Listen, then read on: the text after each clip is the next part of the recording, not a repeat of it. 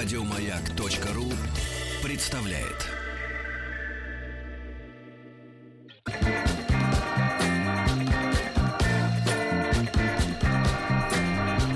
Сергей Стилавин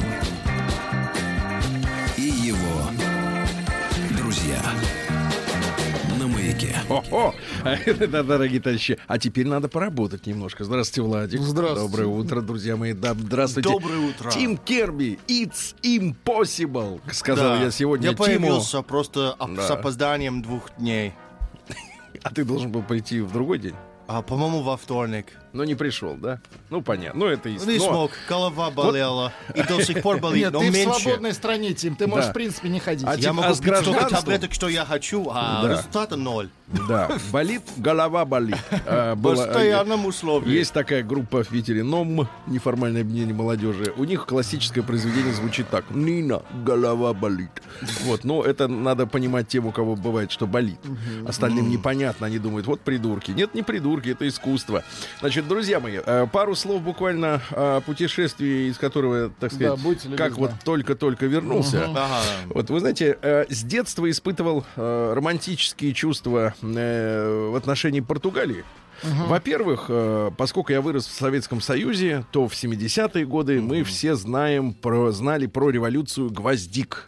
Э, Когда свергли местную диктатуру, Ага. а, а до этого она наступила. И наши даже обменяли, по-моему, Луиса Карвалана, это вот герой э, португальского народа, коммунист, А. мы его поменяли на какого-то шпиона американского. То есть они нам отдали из застенков Карвалана, мы им тогда... Поэтому Один пор- американец Да. стоит весь Португал. Да ну, Какая сволочь, а, сволочь. Он сейчас как Да, извините, это смех моей дочери. Я понимаю. А, да, а, пи-пидум пу-пудум это как Мерлин Монро.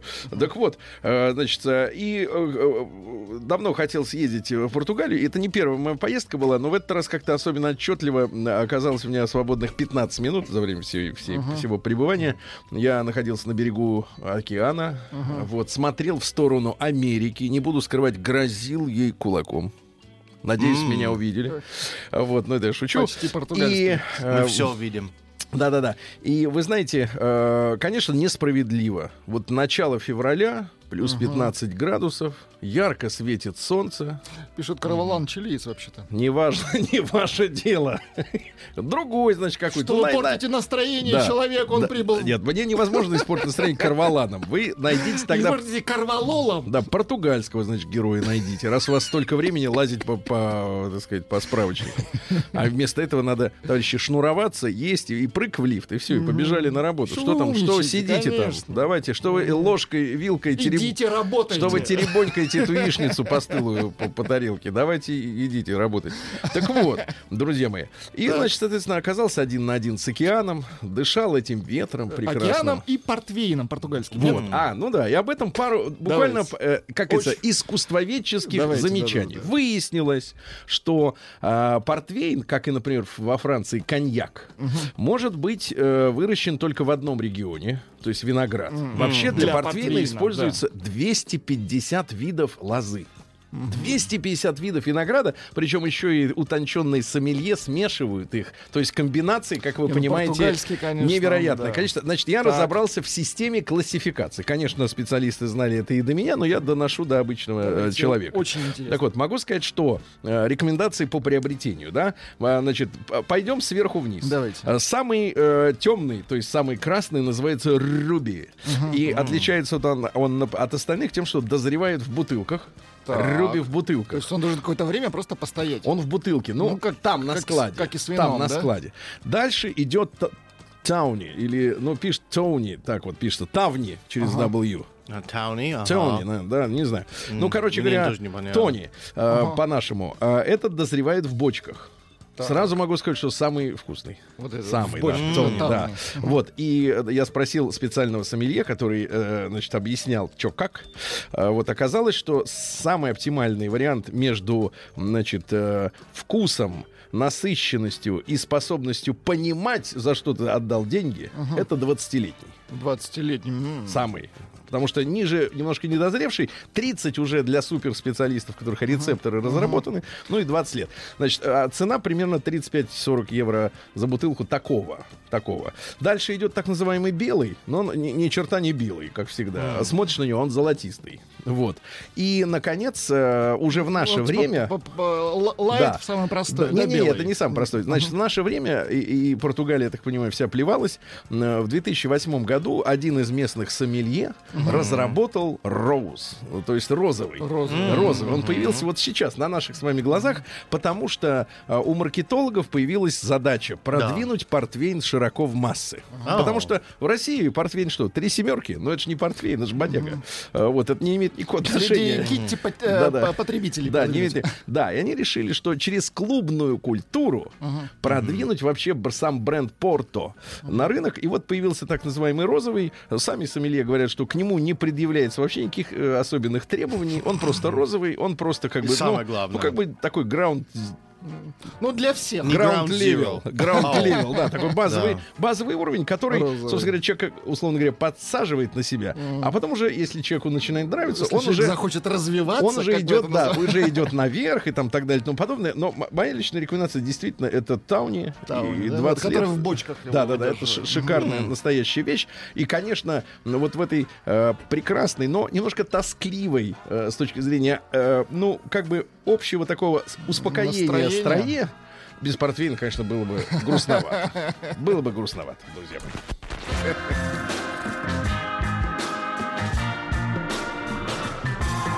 Сергей Стилавин друзья. Не Пишет на- вам не Да. трожь три семерки. Да, да, давай, давай. Три топора. Друзья мои, ну рано или поздно надо, надо отказываться, уметь отказываться от стереотипов и представлений, что что-то в жизни было не так. Слушайте, ну их еще найти надо, эти три семерки. Вы видели их в магазинах-то есть? Есть. Да ладно! Я видел. Мы даже обсуждали в эфире, как а, эта бутылка и стоимость 70 рублей так привлекает меня каждый раз, когда я вижу. Да. Ну что же, жена будет на отпуске, от, возьму. от Дмитрия из Петербурга получил письмо со следующим заголовком. Давайте. Сергей Валерьевич, и снова добрый день на связи Ленинград о европейском счастье. Это, это качок. Нет.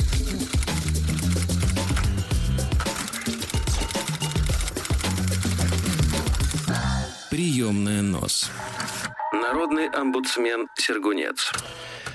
Снова хочу поделиться с вами своими наблюдениями со стороны за ситуацией, в которой, по сути, оказался невольным участником. Не читали такого? Да, думаю, нет. Мне 29 лет, родившись в начале 90-х, ну, тогда это было не очевидно, родился. Рос в полноценной семье, был окружен комплектом бабушек и дедушек. Мать занималась воспитанием, отец работой. Это нормальная схема, Владик. Стандартная история о том, что батю лет до 10 вообще практически не видел, объяснялась банально. В те святые годы для выживания семьи отцу месяцами не доводилось бывать дома. Дальнобой, лесотехническая промышленность и прочие по-настоящему мужские занятия, способные посредством тяжелого физического и морального труда обеспечить выживание семьи. В те кажущиеся сейчас родившимся после 99-го счастливые и безмятежные годы свободы и становления демократии. Дорогие родившиеся после 99-го года. Хорошо, что вы родились после 99-го. Вот искренне вам это сообщаю. А то, может быть, не все бы до- дошли до 19-го. Всю жизнь отец является для меня примером не только того, какую музыку надо слушать, как любить родину и что после первой не закусывают. Владик, вас вот алкогольным каким-то вещам научили старшие? Старшие. Да Что-то нет. Нет. Ничего не говорили, да? Ну ладно. Но и мужчины, отца и мужа в целом. Золотой принцип — мои деньги мои, а твои наши. Не обошел и нашу семью. Отец безропотно отдавал все заработанное матери и, жертвуя своим здоровьем и временем на воспитание сына, шел зарабатывать снова. Посмотрите, как мужественно сын оправдывает отца. Сын за отца. Отлично. Сын за отца. Да, несмотря на то, что денег у него уже в тот момент не было, они были изъяты. Став старше, стала понятна и деспотичность со стороны мамы, и эгоизм по отношению ко всем вследствие ее воспитания моей самодурной бабулей. Самодурной. Дурная бабуля. Я, товарищ Татьяна, училка, это слово прочел так, как написано. Потому что это фактически литература. Это письмо, конечно. Да, это не Да. мое. Но семьи не выбирают. Да и на что жаловаться? У меня она, на счастье, была хоть бы хотя бы полноценной. В отличие от доброй половины моих одноклассников на тему все тех же святых 90-х. Шли годы, повзрослел, съехал от родителей. Со стороны отношения отца и матери стали казаться еще более корпоративными. Деньги в долг внутри семьи. Вы даете жене в долг? Долг. Да. Как вы думаете, сколько она уже вам должна? Ну, я не знал, она воспитывает детей, я не Ну знал, ладно, сколько стоит няню. В долг и под проценты. Под вот. проценты, конечно. Ты был бы уже миллионером. Да. Обязательства с подарками и прочее, и прочее. Но четыре года назад все закончилось. В нашу семью пришла онкология. Еле успев устроить мать на грани безумия на последней стадии в хоспис, увидел, как погас и отец. Человек, всю жизнь работавший, не дававший себе спуску, являвшийся для меня олицетворением настоящего русского мужика, сдал буквально за полгода. Погас огонь в глазах, опустились руки, пропала мотивация к чему-либо. Понимая, что я не то что как сын, но и просто по-человечески обязан всем тем, что имею именно этому человеку, начал выводить его из столь опасного для мужчин за 50 состояния апатии. Поездки за границу, походы на культурные мероприятия и прочие прелести свободного времяпрепровождения, не влекущие за собой похмелье и тяжелые думы о несчастной судьбе. Отец, работящий, вполне симпатичный настоящий мужик после смерти мамы довольно быстро стал объектом симпатии его свободных ровесниц. Еще быстрее знакомая, еще по матери, подобрала ему пару. Единственным камнем преткновения в его будущих отношениях являлся юридический вопрос. Новая избранница отца на тот момент уже 20 лет была как гражданкой одного из столпов европейской демократии. Ага. Я в их отношения не лез. Погулял на свадьбе, пожелал счастья, во всем поддерживал отца. Главное, чтобы человек наконец-то был счастлив. И не один. Но чем ближе была дата его переезда в Европу, Ага. тем более острые вопросы поднимались со стороны его новой избранницы. А останутся ли у него кредиты на родине? А какой недвижимостью он располагает? А сколько планирует взять с собой на подъемные? Ну, то есть, чтобы на новом месте Ну да, обосноваться. да, да, конечно. Много раз обсуждая с отцом эту тему, всеми силами отметали такое объяснение подобных интересов, э, как э, банальная меркантильность. Объясняли все это разницей в менталитете. Так вот, момент переезда стал близок как никогда. Пройдены языковые экзамены, человек за 50 лет с нуля выучил новый язык. Поданы документы на гражданство, скоплена сумма на, на год-полтора безмятежной жизни. И вот отец решает сделать мне и его сыну прощальный подарок, особенно с учетом того, что в этой области он является профессионалом, помочь достроить дом, ну, довести, довести до ума отделку и детали. И все бы ничего, если бы не лютый вой, поднятый его новой пассией по этому поводу. Человек категорически не был готов смириться с тем, что ее муж решил помочь сыну финансово. И, возможно, потратить еще месяц-два на то, чтобы уехать после того, как его сын заселится в новый совместно отцом и сыном построенный дом. Вместе с абсолютно необоснованными криками о том, что Какого черта человек должен тащить сына на себе все эти годы? Что денег, которые он скопил на первое время, точно не хватит на новое авто и последующее устройство на новом месте. Звучали и фразы из разряда «Вы только и ждете, как из России свалить». С учетом того, что тут у человека жизнь, в принципе, наладилась, появилась перспектива, не говоря уже какой-то стабильности по сравнению с тем, что предстояло встретить, оказавшись в совершенно новой другой стране. Все, в конце концов, все, в конце концов, свелось на фразы об отсутствии люб- любви, о том, что мы, видимо, поторопились. Сергей Валерьевич, граница от осуждения помощи родному сыну до ошибки в выборе жизненного спутника была преодолена за один вечер. Дальше ничего, кроме повторений фраз об отсутствии понимания, взаимной ответственности и эгоизма с его стороны не пошло. В данный момент ситуация пребывает в стадии некой консервации. Долго раздумывая, как парировать предъявленные обвинения, не нашли ничего лучшего, как по сути ответить тем же. Отец предложил ей дождаться, когда подрастут и ее детки. Ну, или хотя бы съедут от нее. После чего, будучи неотягощенными по европейским меркам ненужными семейными связями, они смогут зажить в свое удовольствие. Сергей Валерьевич, вы часто говорите о женщинах, но редко затрагиваете вопрос о национально-территориальном распределении особенностей женского восприятия. И вот перед вами образец европейского взгляда на отношения. Никакого феминизма, только банальное потребление. И да, можно сказать э, об оставшемся отечественном менталитете. Э, но человек, повторюсь, уже 20 лет как гражданка Европы. Растит двоих детей одна, свой бизнес, а по факту проблема не локальная, а общемировая. Потребительское отношение к мужчине на любом уровне в любой стране абсолютно одинаковое, вне зависимости от тренингов, феминистических идей или воспитания. С уважением, Дима из Санкт-Петербурга. Что сказать, Дима, э, э, с вопросом э, восприятия э, чужих детей у женщин все достаточно просто. Вот. Э, мои дети — это святое, э, твои это обуза. Э, найти женщину, которая действительно одинаково хорошо будет относиться и к э, детям мужчины, и к своим собственным, ну, это настолько же трудно, как, в принципе, найти и хорошего мужика. Да. Прием корреспонденции круглосуточно. Адрес стилавинсобакабк.ру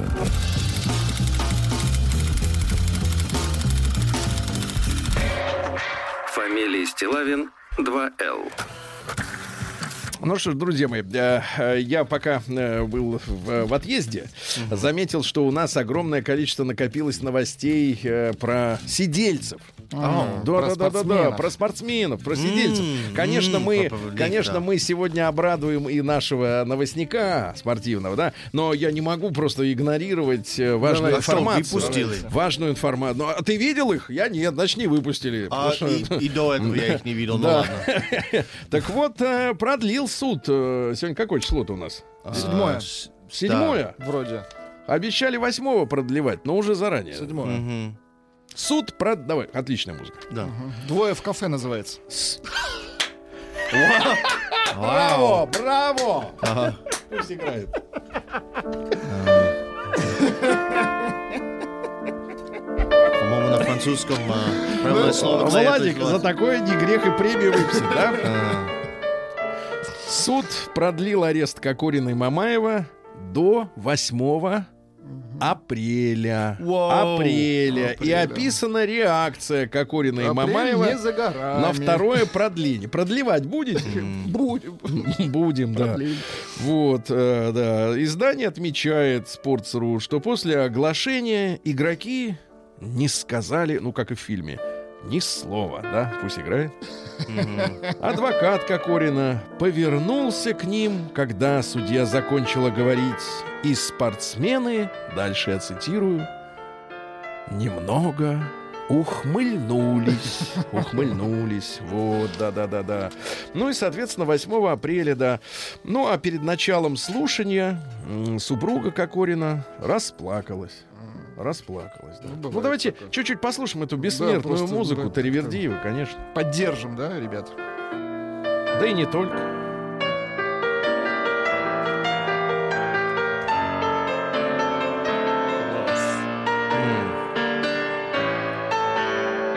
Знаешь, это не настроение кафе в Москве точно. Это кафе «Элефант», я понимаю. Да. Кафе в СИЗО, что ли? Дер «Элефант». Точнее. Der Caesar. Да. Ну и легкие подробности Давайте. дела. Э, э, Значит, об- со- сообщает защитник, что один из фигурантов дела, жертва, э, первым оскорбил футболистов э, прилагательным на букву Е. Погодите, Федя, это надо чуть-чуть музыку. Давайте. Прилагательным. Давайте каждый представит себе свое прилагательное на букву На букву Е. Е. Я вот ни одного не могу представить. Египетский. Точно! Держите себя в руках. Египет! День дяди Бастилии Пустую прошел. 80 лет со дня рождения. Ух ты, а ей уж 80. А Что же, друзья мои, сегодня у нас 7 февраля. Э, во-первых, замечательный праздник иконы Божьей Матери «Утоли моя печали». Э, она была при- принесена в Москву казаками в 1640 году. Сегодня день российского бизнес-образования. Вот как учиться, как учиться бизнесу? Ну, Прикупить топорик. Да, это вы, это вы такой шальной бизнес, да? Да, лихой. На бум. Это 90 Вот, может быть, эти два футболиста находятся тогда в этом университете. Да погодите, ну что, хватит ну, шельмовать. Да, ведь к вам до подойдут. Вы что же бываете в кафе? Ну, значит, нет, мне, кажется, самая большая проблема нашего бизнеса, что ни своими действиями, ни общей обстановкой вот за 25 лет у бизнеса не появилась репутации хорошей. К сожалению. К сожалению, да. Фестиваль Берлинале сегодня. Есть биеннале, а есть Берлинале. Ну, в Берлине кинофестиваль, да. Там смотрят фильмы и вручают медведиков золотых. Так это мило. А, День Святого Мэла, но не Гибсона. О, жалко, Да-да-да. но он мне святой. Дело в том, что... Нет, но зато он иногда толкает, когда пьяные какие-то мысли. Да, не. За которые потом отвечает, да. Значит, э, День Святого Мэла. Святой Мэл был сыном Кониша. Был Кониш, у него сын Мэл, вот, а э, мамой его бы это ирландцы, а настоящие ирландцы, не те, которые сейчас вот э, по-английски говорят. Поднаехали. Вот, а маму его звали Дарьерка. Такое замечательное имя для женщины. Дарьерка. А она была сестрой святого Патрика, который принес христианство на ирландскую землю. Так вот, именно со святым Патриком э, святой Мел, ну, впоследствии святой, э, прибыл в Ирландию. Здесь э, стал ему верным помощником и обращал, обращал и обращал, да. Ну и сегодня Григорьев день. э, день один из самых интересных с точки зрения прогнозов погоды. Считалось, что в Григорьев день можно заглянуть даже на сезон вперед. То есть посмотреть, какой будет весна и дальше. Так вот, каков день будет до полудня, такова будет и первая половина следующей зимы. Следующий, ну кто помнит. Так вот, э, с обеда до вечера предсказывали погоду на вторую половину следующей зимы. Вот. э, Также, если от- отмечали, что если на Григория выпадает снег, э, то зима в следующем году встанет не скоро. Да, в русских деревнях полагалось делать добрые дела самим. Не надо надеяться ни на кого. Вот, и вспоминать, как кто-то тебе сделал доброе дело, да? А о своих же хороших поступках не рассказывали. Скромные были люди. Э, Фондов не образовывали и, так сказать... да. Имени, да. Да, а ради собственной души и по этому поводу говорили, Господь и так все добрые дела видит. Как это хорошо. Как хорошо. Глинка, ничего больше не надо. Да, в 1238-м войско хана Батыя взяло приступом Владимир. Взяло город это Владимир. Ага. Да, я понимаю, у вас иностранцев вызывает смех э, титул мисс Владимир. Ну но- да, был бы вот у вас А, город, нет, например, как, Джон. ис- как испанцы Город. говорят э, имя э, Владимир, это смешно. А, им трудно произносить букву, букву В, поэтому говорят Б. А им очень трудно с буквой Я- А, как А. Они не могут, они как-то Я. И как они говорят, Поэтому Владимир... представляете, вот с такой темой. получается А, не надо, не да, Да, не я видел надо. вчера э, видео обсуждения русских имен от испанки. Это было вот класс. Просто. Подлецы. Очень Да. плохо, да, да, да, очень плохо. В 1301 году Эдуард Карнарвонский Нарвонский стал первым английским принцем Уэльским. Вот сейчас вы знаете, да, есть принц Чарльз, Да. он типа принц Уэльский. Значит, Совершенно как- верно. История-то очень прикольная. То есть все наследники престола носят этот титул. А история такая. Значит, э, отец Эдуарда Карнарвонского, Эдуард I, э, значит, он хотел э, установить власть английской короне в Уэльсе. А этого не было. Они были независимыми. И он, соответственно, э, набрав сильную армию, вот, собрал местных князей и предложил им, говорит, слушайте, давайте теперь вы мои э, эти самые рабы. А те в качестве Подданные. главного условия потребовали, смотрите, что принцем Уэльса был местный уроженец, не знающий ни слова по-английски. И тогда Эдуард тут же дал торжественную клятву соблюсти это условие. Забыть английский. Они, дурачки, подписали, а он им тут же показывает своего сына, родившегося вот здесь во время похода. Говорит, вот, смотрите, он родился здесь и пока ни слова не понимает по-английски. Так валийцев и нагнули. Гениально, да. В 1478 году Томас Мор Это английский э, гуманист. Ну, он обсуждал ситуацию с разводом Генриха VIII. Э, вот. Сначала Мора возвысили. Он типа э, против Папы Римского попер. Вот. Ну, а затем ему голову отрезали. Потому что все-таки Да. выбор был неправильным. Разочаровались. да, нем? Неправильным, да. Цитаты из него, ну, оставить. Ну, при жизни успел пару цитат оставить. Женщины обычно не по злобе, но по природе своей ненавидят тех, кто лю- кого любят их мужья. Ну, Они не со зла, естественно. ну просто вот ненавидят, не со зла. Так вот, по-доброму Это ненавидят. включает его маму. Да всех. Не Все. тронь маму. А. И партию. Я не трогаю. Это Да. она. Дальше. Если хотите иметь успех, вы должны выглядеть так, как будто вы его имеете. Но это заповедь наших бизнесменов. Спит на раскладушке, носит бриге. Дальше. В 1602 году царь Борис Годунов повелел хаз- казнить своего холопа за публичное употребление матерных выражений. Так началась борьба за чистоту русского языка. Очень хорошо. Надели на кол. На кол, да. Да, да, да. В 1000... Замат, да. А в 1693-м Анна Иоанна родилась, наша императрица с 1730 года. Вы помните, да, порвала кондиции. э, в своем- Берона притащила. Притащила, всех их притащила, вот, да. Ну и что дальше? Э, Что еще с ней связано, э, вот, э, интересного, да? Ну, например, большая группа дворянства, э, вот, по разным сведениям, до 800 человек, то есть не то, что банда, войско целое, войско, а, да, среди которых, конечно, было много гвардейских офицеров, они явились во дворец и подали Анне челобитную, ну, то есть жалобу в жалобную книгу. Там э, была просьба императрицы совместно с, дворянцем, с дворянством заново рассмотреть форму правления, которая была бы угодна всему народу. Правда, явились дворяне, но э, от всего народа они... э, Анна колебалась, но и сестренка тут подошла, говорит, Аня, говорит, пиши, подпиши. И они, значит, соответственно, в 4 часа дня, Подписали. просовещавшись много-много часов, подписали челобитную, э, в результате которой кондиции как раз были и уничтожены. Вот, то есть она собрала этих товарищей. Ну, потом Бероми- Бероновщина, да. Вот. Ну и говорят, что, в принципе, на э, посту императрицы на самом-то деле была барыня-помещица по всем прихватам. Ну, то есть уровень не тот.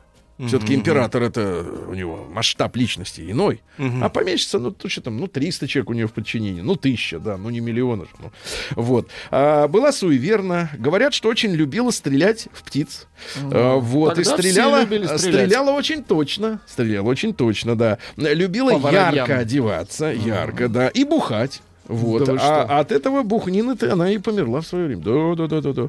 А в 1710 году царь Петр I в первый же раз э, велел сличить приход и расход в масштабах государства. Оказалось, что дохода у нас 3 миллиона 51 тысяча рублей. Так, ну тех еще. А расход 3 миллиона 800 тысяч. Uh-oh. То есть это э, плохо. дефицит, дефицит, да. Сегодня в 1780-м м, основан город Сыктывкар. Поздравляем. Поздравляем. Да-да-да. Ну, первое название Усть-Сысольск по имени Сыктыв- реки, да. А в 1930-м вот уже э, переименован в Сыктывкар э, с языкокоми, но означает то же самое, город на Сысоле, да. А в 1812 году Чарльз Диккенс родился, писатель. Уважаете вот вы э, Диккенса-то? А, Тим? лично, как ты знаешь, Лично я не- его... не знаком. да? Нет, э, Да. как писателя, С конечно. писателями я на далеко держусь. Да-да-да, Но там- в английской литературе он очень уважаемый человек. Да. Так вот, значит, э, Диккенс-то у нас родился в обеспеченной семье, но в детстве произошла с ним э, трагедия. Дело в том, что отца бросили за долги в тюрьму. Так. Вот, сразу же семья попала в нищету. И э, фраза такая. «Изнеженный, хрупкой здоровьем, полный фантазий, влюбленный в себя мальчик Начал писать. попал на фабрику по производстве ваксы. Ваксы, да-да-да. Ну, это вот мазать, да, ботинки. Э, Ну и что? Ну и дальше нашел себя как репортер, пристроился. То есть Сначала, уже хорошо, поначалу, уже не да. вакс, уже хорошо, не химия, да. Вот. Ну, а, соответственно, а потом э, оказался в парламенте, э, описывал политическую, полит- политическую жизнь, в газеты репортажи писал о нем. Ну, а потом потихонечку, э, сказать, стал заметен не только точными репортажами, но и ироничному, ироничными репортажами, живостью изложения, богатством языка, ну и вот и поперло. Цитаты. Ну, ему принадлежит фраза never say never. Ну да. Никогда не говори никогда, да. А, Первое правило бизнеса это на тему российского бизнес-образования. Поступай с другими так, как ты хотел бы, как он хотел бы поступить с тобой. Очень хорошо. Ну, то есть он тебя в могилу, и ты его, ну, видимо, такая задача. Лучшая часть праздника — рассказ о том, как прошел праздник. В этом мире пользу приносит каждый, кто облегчает бремя другого человека. Бремя. Бремя. Да. Поддерживай внешний вид, что бы ни делал, то есть во фраке даже сортир чистить можно. А, Приходится грызть, Или, Грызть? или загрызут тебя, говорил он. Смотрите, когда. И, наконец, э, язык штука очень хорошая. Только если он не женской. Да-да-да, не женский. Не женское дело, Владик, языком читать. В 1824-м Уильям Хёггинс, это английский астроном, Хёггинс. э, да, который одним из первых применил в астрономии фотографию и спектральный анализ. Ну, то есть те звезды, которые желтые, Да. они типа ярче, а голубые, они похолоднее. холоднее. Ну, да. И отходят от нас, а Отходят, теплее да-да-да. приходят к нам. Да, yes. В 1832 году э. Николай Лобачевский Да. представил Академии Спасибо, наук Владик. свое первую, первое произведение по неевклидовой геометрии. Кстати, я поднял документы. Оказалось, что это не просто, Алгебру? не просто теории. Нет, не просто теории, типа там параллельные прямые где-то сходятся. Так. Но, оказывается, некоторые наши даже современные приборы, Так. что связано с электроникой, они используют принципы Лоба- Лобачевского. Лобачевского. Да, используют. То есть все это надувательство, вот эти все приборы. Шутка. В 1833-м Эдуард Васильевич Фриш. Фриш с немецкого это свежесть. То есть вот у вас фреш, у них фриш. Хорошая фамилия для Да-да-да. рэпера. Ну и товарищ министр юстиции, замминистра юстиции, сенатор, и в 1906 году Николай II получил именно ему открывать первую государственную э, думу. Э, ну и помните, да, что э, у нас были различные ограничения по поводу э, депутатства. Например, м, э, э, значит, соответственно, сейчас как, какие мы скажем, по сословиям, вот по профессиям, например, у нас кто были в депутатах? Давайте. Смотрите, 121 землевладелец, а, земледелец. извините. Земледелец. То есть крестьяне все-таки. Да, 121 земледелец, да, А, 39 адвокатов, 16 врачей, 16 профессоров. Профессура Да, да, да. представлена. И 9 лиц неизвестных занятий. Браво! Просочились слушайте, нет. Вот у нас сейчас возьми декларацию любого депутата. Там четко понятно, кто, что, как. А тут 9, ну, представляешь, в парламенте 9 лиц неизвестных занятий. Гениально, гениально, да. А, вот и довели страну до 17 года, что туда кого не, поп, не попади, по- пос- сажали. В 1846 году Владимир Егорович Маковский, наш художник, опять же, передвижник, есть у него знаменитая картина «Крах банка». Ну, там изображена семья, которая потеряла все в результате, ну, там очень такие э, яркие такие образы, да. В 1847-м э, врач Федор Иноземцев впервые в России провел операцию под эфирным наркозом. В принципе, тогда западные изобретения э, достаточно быстро к нам доходили. В, по-моему, в 1846-м там это применили в первый раз, а через год и у нас, да. А до этого ведь деревянной колотушкой по башке били сзади. Да, но надо, э, это, извините, надо куда знать, куда бить. Конечно. Можешь Ну да. так и пробить А то насквозь. нет, просто можно вообще Совсем человека обезболить, да, да, от боли. да, навсегда, да, да, да, да. Сегодня в 1856-м вот э, из э, приемов, которые мы сегодня видим у англосаксов, например, в отношении Венесуэлы. Venezuela. А события 1856-го. Княжество Аут, это северо-восточная Индия, кусочек земли небольшой, было аннексировано британской Ост-Индской компанией у местного короля Да. под предлогом, а дальше, дурного управления княжеством. Гениально. Вы дурно управляете, мы будем управлять, да. А на следующий год император Александр II подписал указ об учреждении главного общества российских железных дорог, чтобы мы покрыли страну сетью, соответственно... Поздравляем РЖД. Да, поздравляем. Получилось. Да, что интересно, э, это, это общество, да, акционерное, э, имело возможность, значит, в течение 10 лет строить дороги, а управлять ими 85 лет, до 1952 года. То есть в 17 году им жабры, так сказать, отрезали. Э, список есть фамилий акционеров. Давайте. Хотите? Читаю. Давайте. Штиглиц, Френкель, Беринг, Готтингер, Фульт и Фульт Аппенгейм, Немцы, что ли, все? барон Селиер, Ури Бара, Дезар Мюссар, Гопе, Мендельсон, Где Гопе. наши фамилии? Исааки Перейра, А, Перейра наш! А, Один, один Август. Август Турнейсен, Эмили, еще один, Перейра, Адольф Эйхталь и, наконец, Гринингер Казимир Сальвадор. Гениально. Вот они, это владельцы наших Наши, железных дорог. Понимаешь? Ну, с этим, конечно, Не, ну дали- Перейра, вот П- Я хорошо. Себастьян Перейра. День дяди Бастилии пустую прошел. 80 лет со дня рождения. Ух ты, а ей уж 80.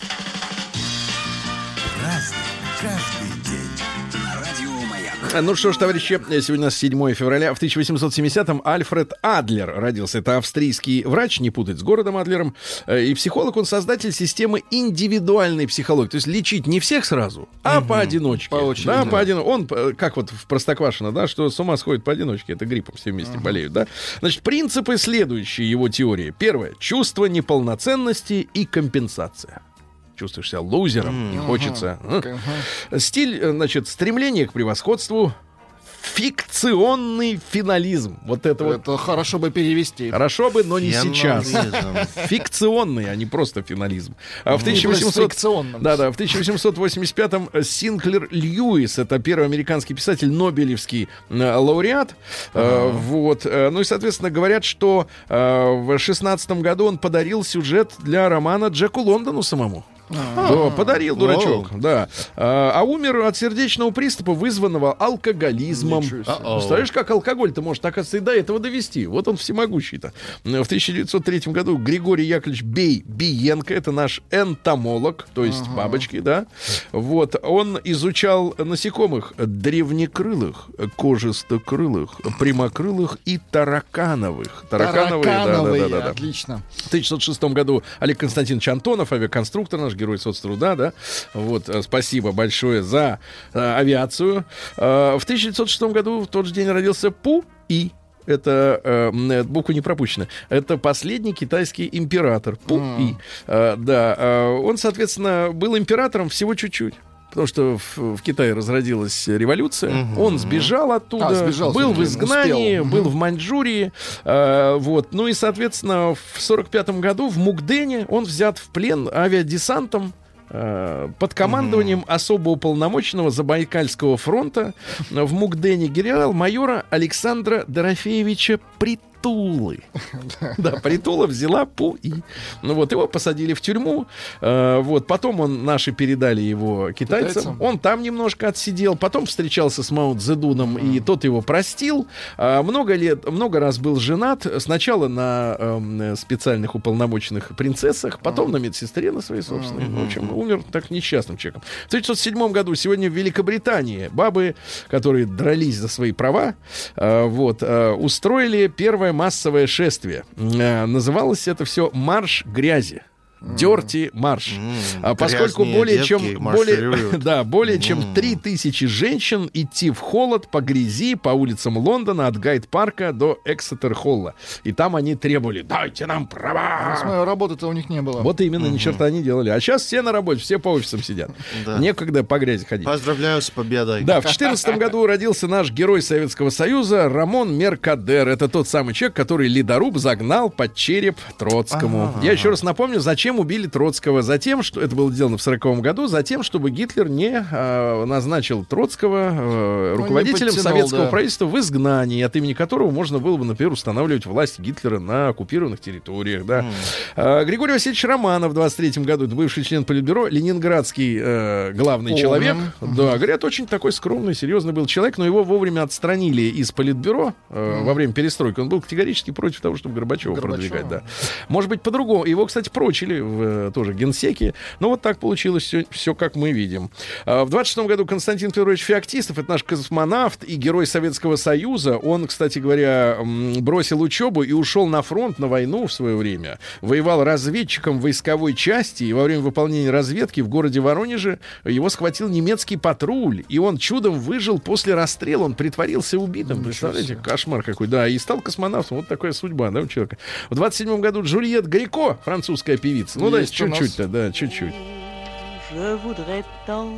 Не, не, не, слишком медленно. Эрл Кинг, э, американский блюзовый гитарист, Блюз. Это блюз, да. А В сорок втором году усташи, это хорватские фашисты, устроили резню сербов в окрестностях города Баня-Луки. А, Было убито 2,5 тысячи, 2,5 тысячи человек, из них 500 с лишним детей. Вот, поэтому проблемы между югославскими народами, они вот давно, мягко говоря, э, да. В 50-м году впервые в Советском Союзе на, балу- на палубу корабля сел летательный аппарат, это вертолет К-10. Ну, Очень хорошо. Сел. Ирину Зайцеву с днем рождения поздравляем, замечательную женщину, красавицу, журналистку. А В 60-м году родился красавец и гений, конечно же, Дитер Болин. Ну, Да. господи.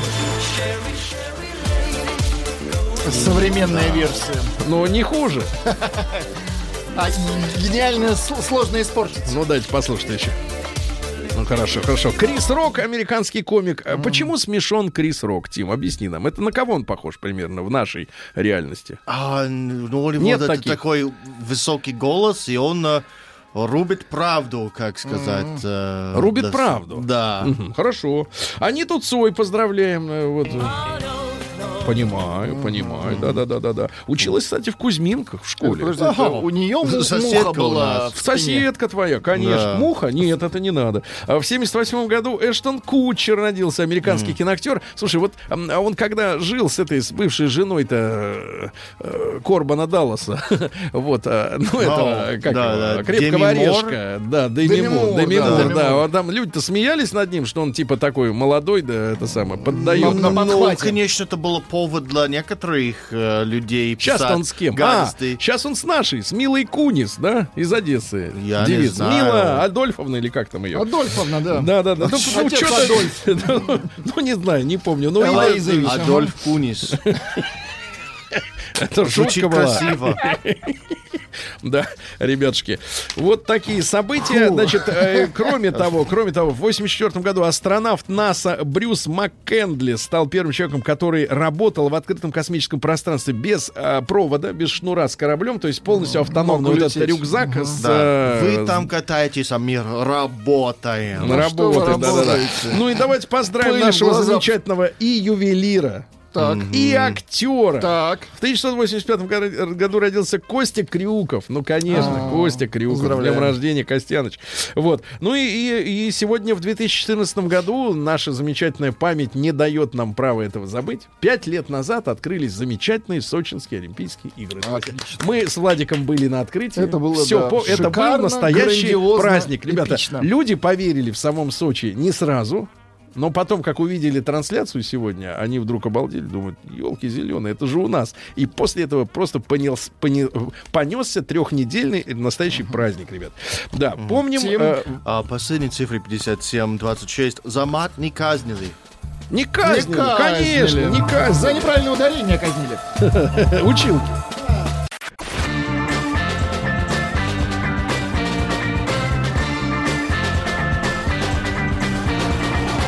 Сергей Стилавин и его друзья.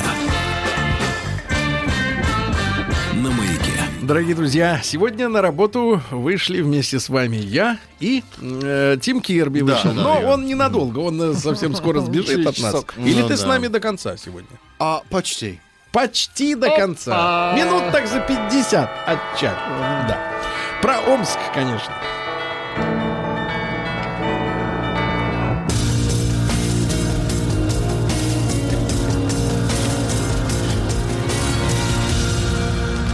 Зона 55. встречаю часто людей, которые мне говорят, Серега, откуда ты берешь вот эти все новости, это про Омск? Я говорю, из Омска, из Омска, ребята. И чтобы вы понимали, чтобы вы понимали, насколько трудно живется мечам и какое у них замечательное чувство юмора, если они вот эти все новости все-таки вываливают на остальную, на остальной весь белый свет. Вот вы знаете, Тим, да, есть такая история, что зимой бывает перемерзают трубы с водой. Ну да, да, да. Ну, например, не слили на даче люди. И это их портит. Да, и они взрываются, ну, Да. лопаются, да. Так вот, я вам скажу, в Омске-то иначе живут. Так. У жителей Омска в квартирах перемерз газ. Да ладно. Газ перемерз, понимаешь? Вот такой мороз там, газ замерз. Елки. Танкер не нужен, можно газ замораживать Жидкий вот газ. так в трубах, да. А он еще и замерзает после этого. Да. Дальше. Лучшие, ну хорошая новость есть. Лучшие омские семьи получат по 100 тысяч рублей. Но только лучше. А что такое лучшая семья? Значит, э, молодая семья, социально активная семья. В учебе, дисциплине. Золотая семья, сельская семья. Всем- Золотая это с золотой картой семья. да, всем по 100 тысяч, да. Дальше. э, В Омске назвали самый урожайный на детей день недели. Оказывается, чаще всего амичи рождаются в пятницу. Вот парадокс, парадокс, да. А я Омским- думал, что наоборот, беременя. Нет, э, друг мой, не надо так. Ау. Не надо. Омским почтальонам в морозы разрешили греться один раз в день.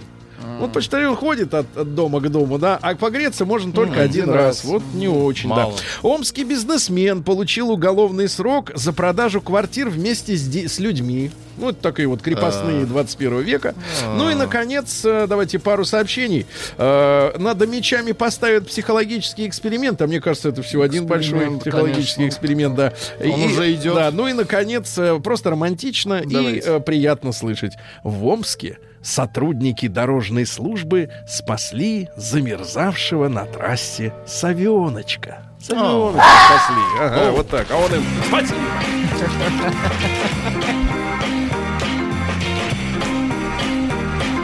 Сергей Стилавин и его друзья.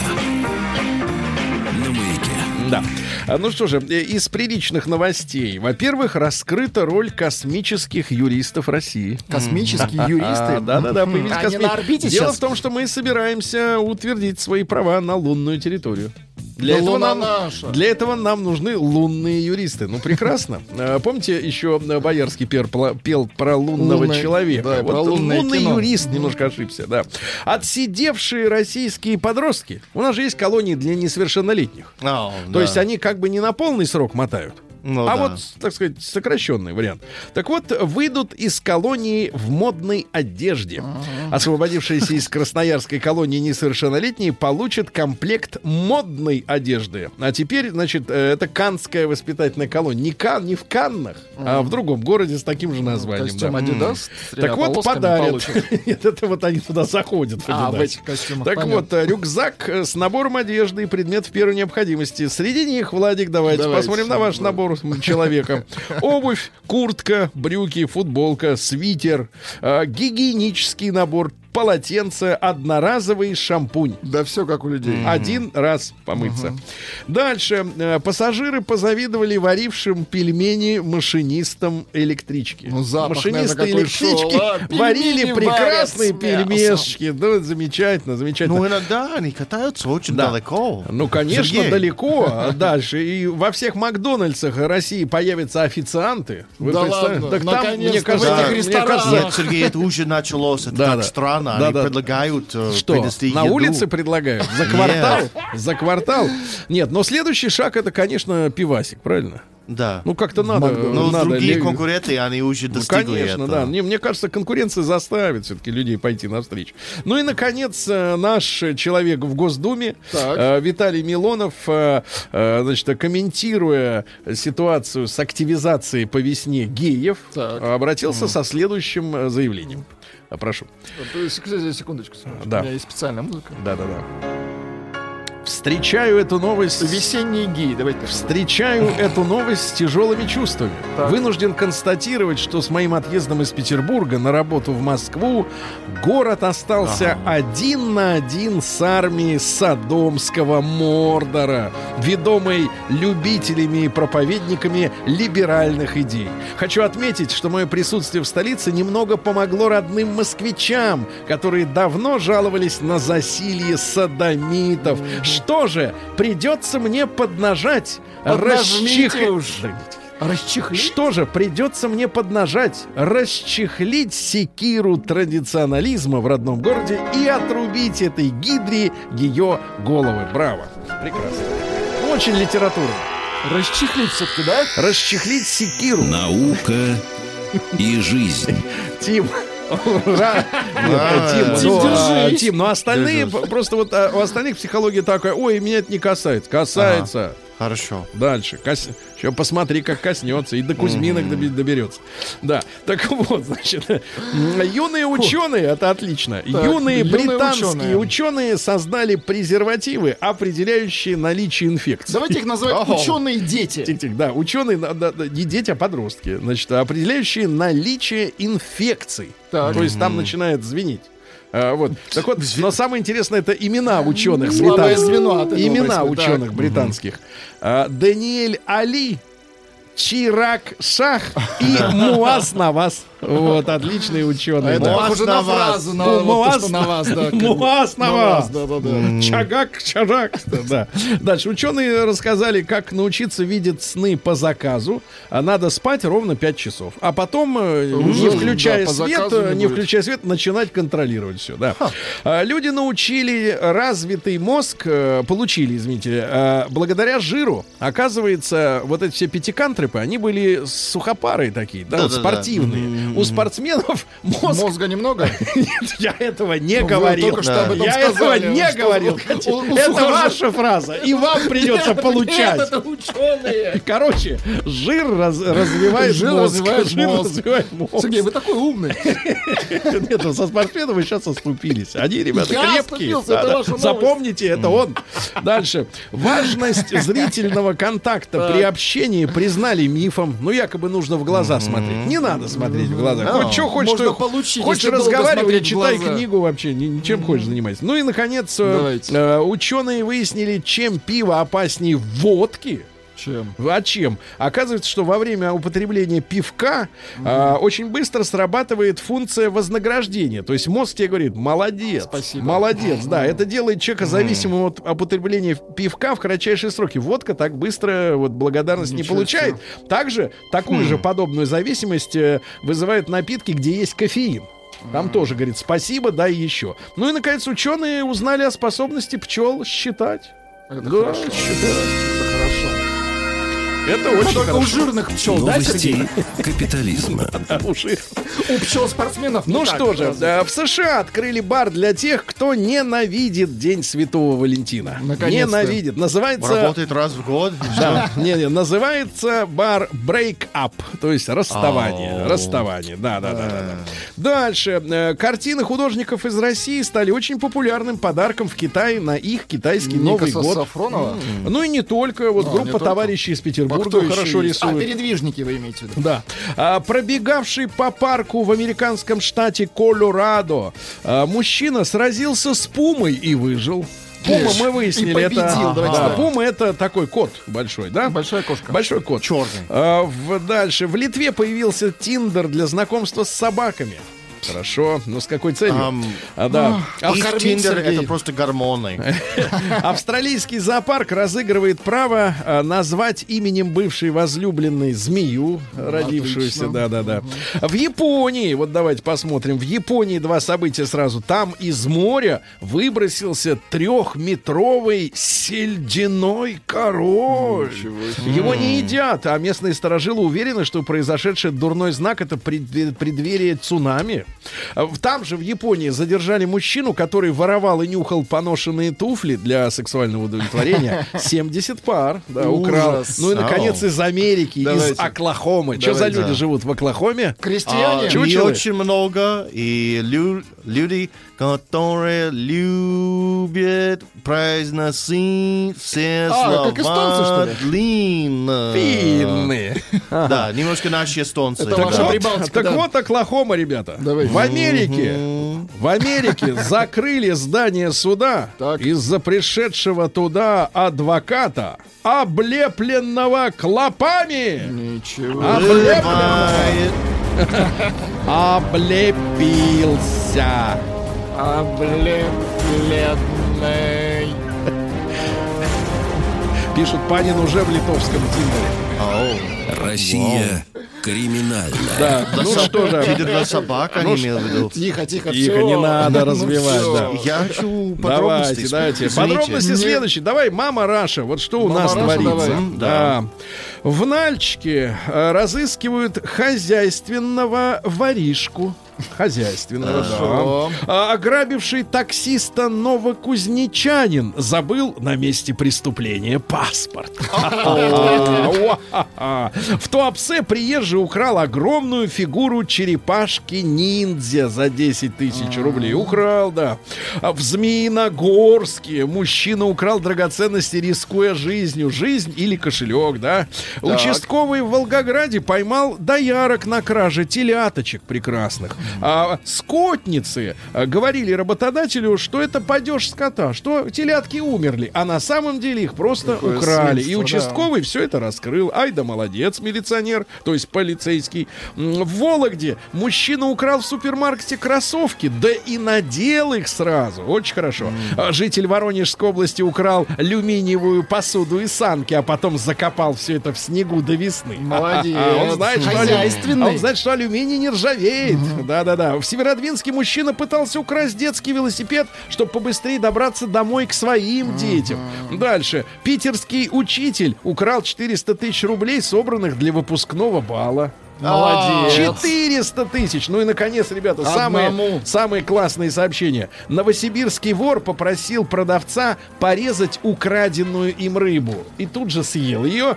Нижегородца судят за кидание ведрами. Ну и, наконец, э, вот сообщение о русской женщине. Давайте. Это очень важно. Получившая от мужа два ножевых ранения россиянка, когда приехали полицейские, хладнокровно вымыла нож и попросила полицейских удалиться. Вот это женщина. Наш человек.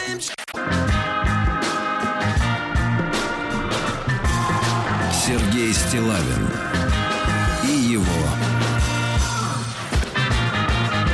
друзья. Так, ну что ж, товарищи, на фоне новости о том, что мозг человека развился при помощи жира, Ну не надо. а у стройных не развился, и они вымерли, как пятикантропы, имеется в виду, да?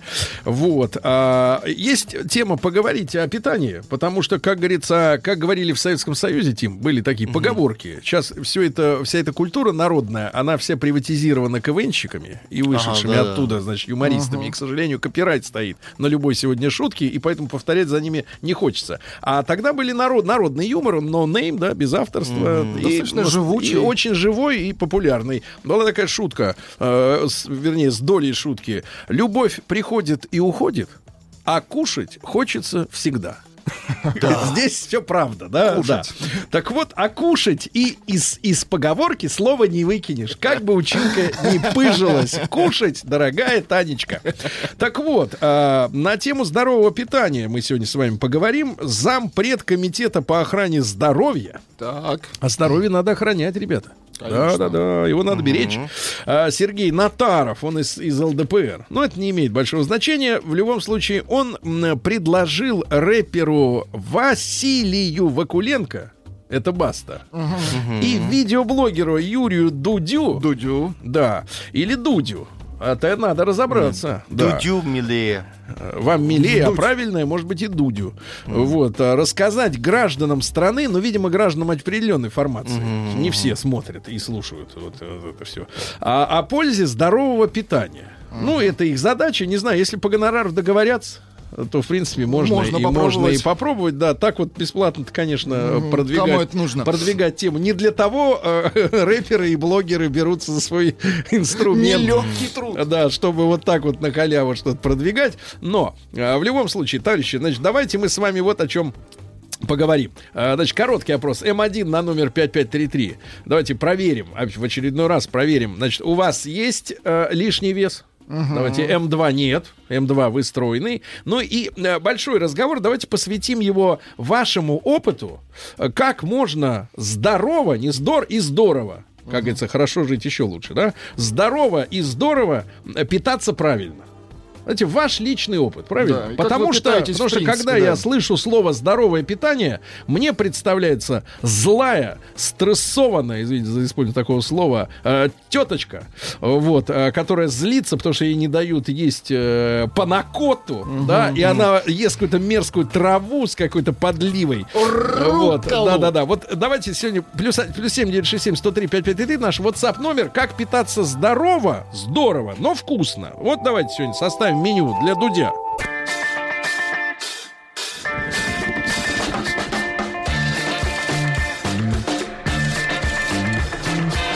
Сергей Стилавин и его друзья. На маяке. Друзья мои, итак, э, деятели э, нашей культуры, э, рэпер Баста, видеоблогер Юра. Вот, ну раз тот Баста, значит Юра, правильно? А что так? Логично, Иначе тогда логично. придется Баста Вакуленко говорить. Да. Если Юра дуть. Ну, какая-то чушь получается. Да? Ну, Баста и Юра, Баста и. Юра. Вот, а зачем закона. э, Дудю фамилия? Э, Юра, и все знают, о чем смысле, речь. такая? Ну, нет, такая хорошая, но если Баста, то, то Юра. Так вот, друзья мои, по- посоветовали им из Госдумы, то есть сверху посоветовали, э, вот, э, заняться пропагандой здорового питания. И в этом деле я, как человек, который не, э, так сказать, не могу похвастаться брезгует. спортивным телосложением, могу сказать, что, конечно, в, в- в словосочетании здоровое питание есть очень большой отталкивающий момент. А, Счастье. Оно, оно Нет, видится, оно видится невкусным. да. То есть, если заниматься пропагандой, то пропагандой э, вкусных, но полезных э, видов. Трав. э, да. Трав это к женщинам, вот, которые потом злой ходят целый день, да, все у них не то, не так, а зато питаются здорово. Вот, Здо- здорово питающий, питающийся человек с точки зрения питающегося с удовольствием выглядит неудовлетворенным жизнью. Как питаться так, чтобы было вкусно? Но полезно, да? Вот я имею в виду целый даже набор. Может быть, методика заключается в, э, э, в объемах или в чередовании в каком-то. Давайте ваш опыт личный, плюс 7967 103 5533. Не забудьте голосовать. М1 на номер 5533. Вы имеете э, лишний вес. М2 очень стройный, даже, так сказать, человек. Ну и давайте-ка, ребятушки, э, 728-7171, наш телефон, э, код Москвы 45, э, Евгений из Рязани. Послушаем. Ему 39. Жень, доброе утро. Да, доброе утро. Женя, ну вот смотрите, а, полезно, но вкусно. Вот такая сегодня история. Бывает. Ваш опыт. Щи да каша, пища наша. Если блины, то с икрой, но в меру. Рацион был, должен разнообразным быть. Так. Но, но всегда ограничивать себя, в том числе и в поедании фруктов, в которых содержится очень большое количество фруктозы и овощей. Но я хочу сказать, лишний вес у меня есть. Я любитель золотых украшений, поэтому если сниму цепочку, ну, сразу облегчу свой вес на 200 грамм. И браслет.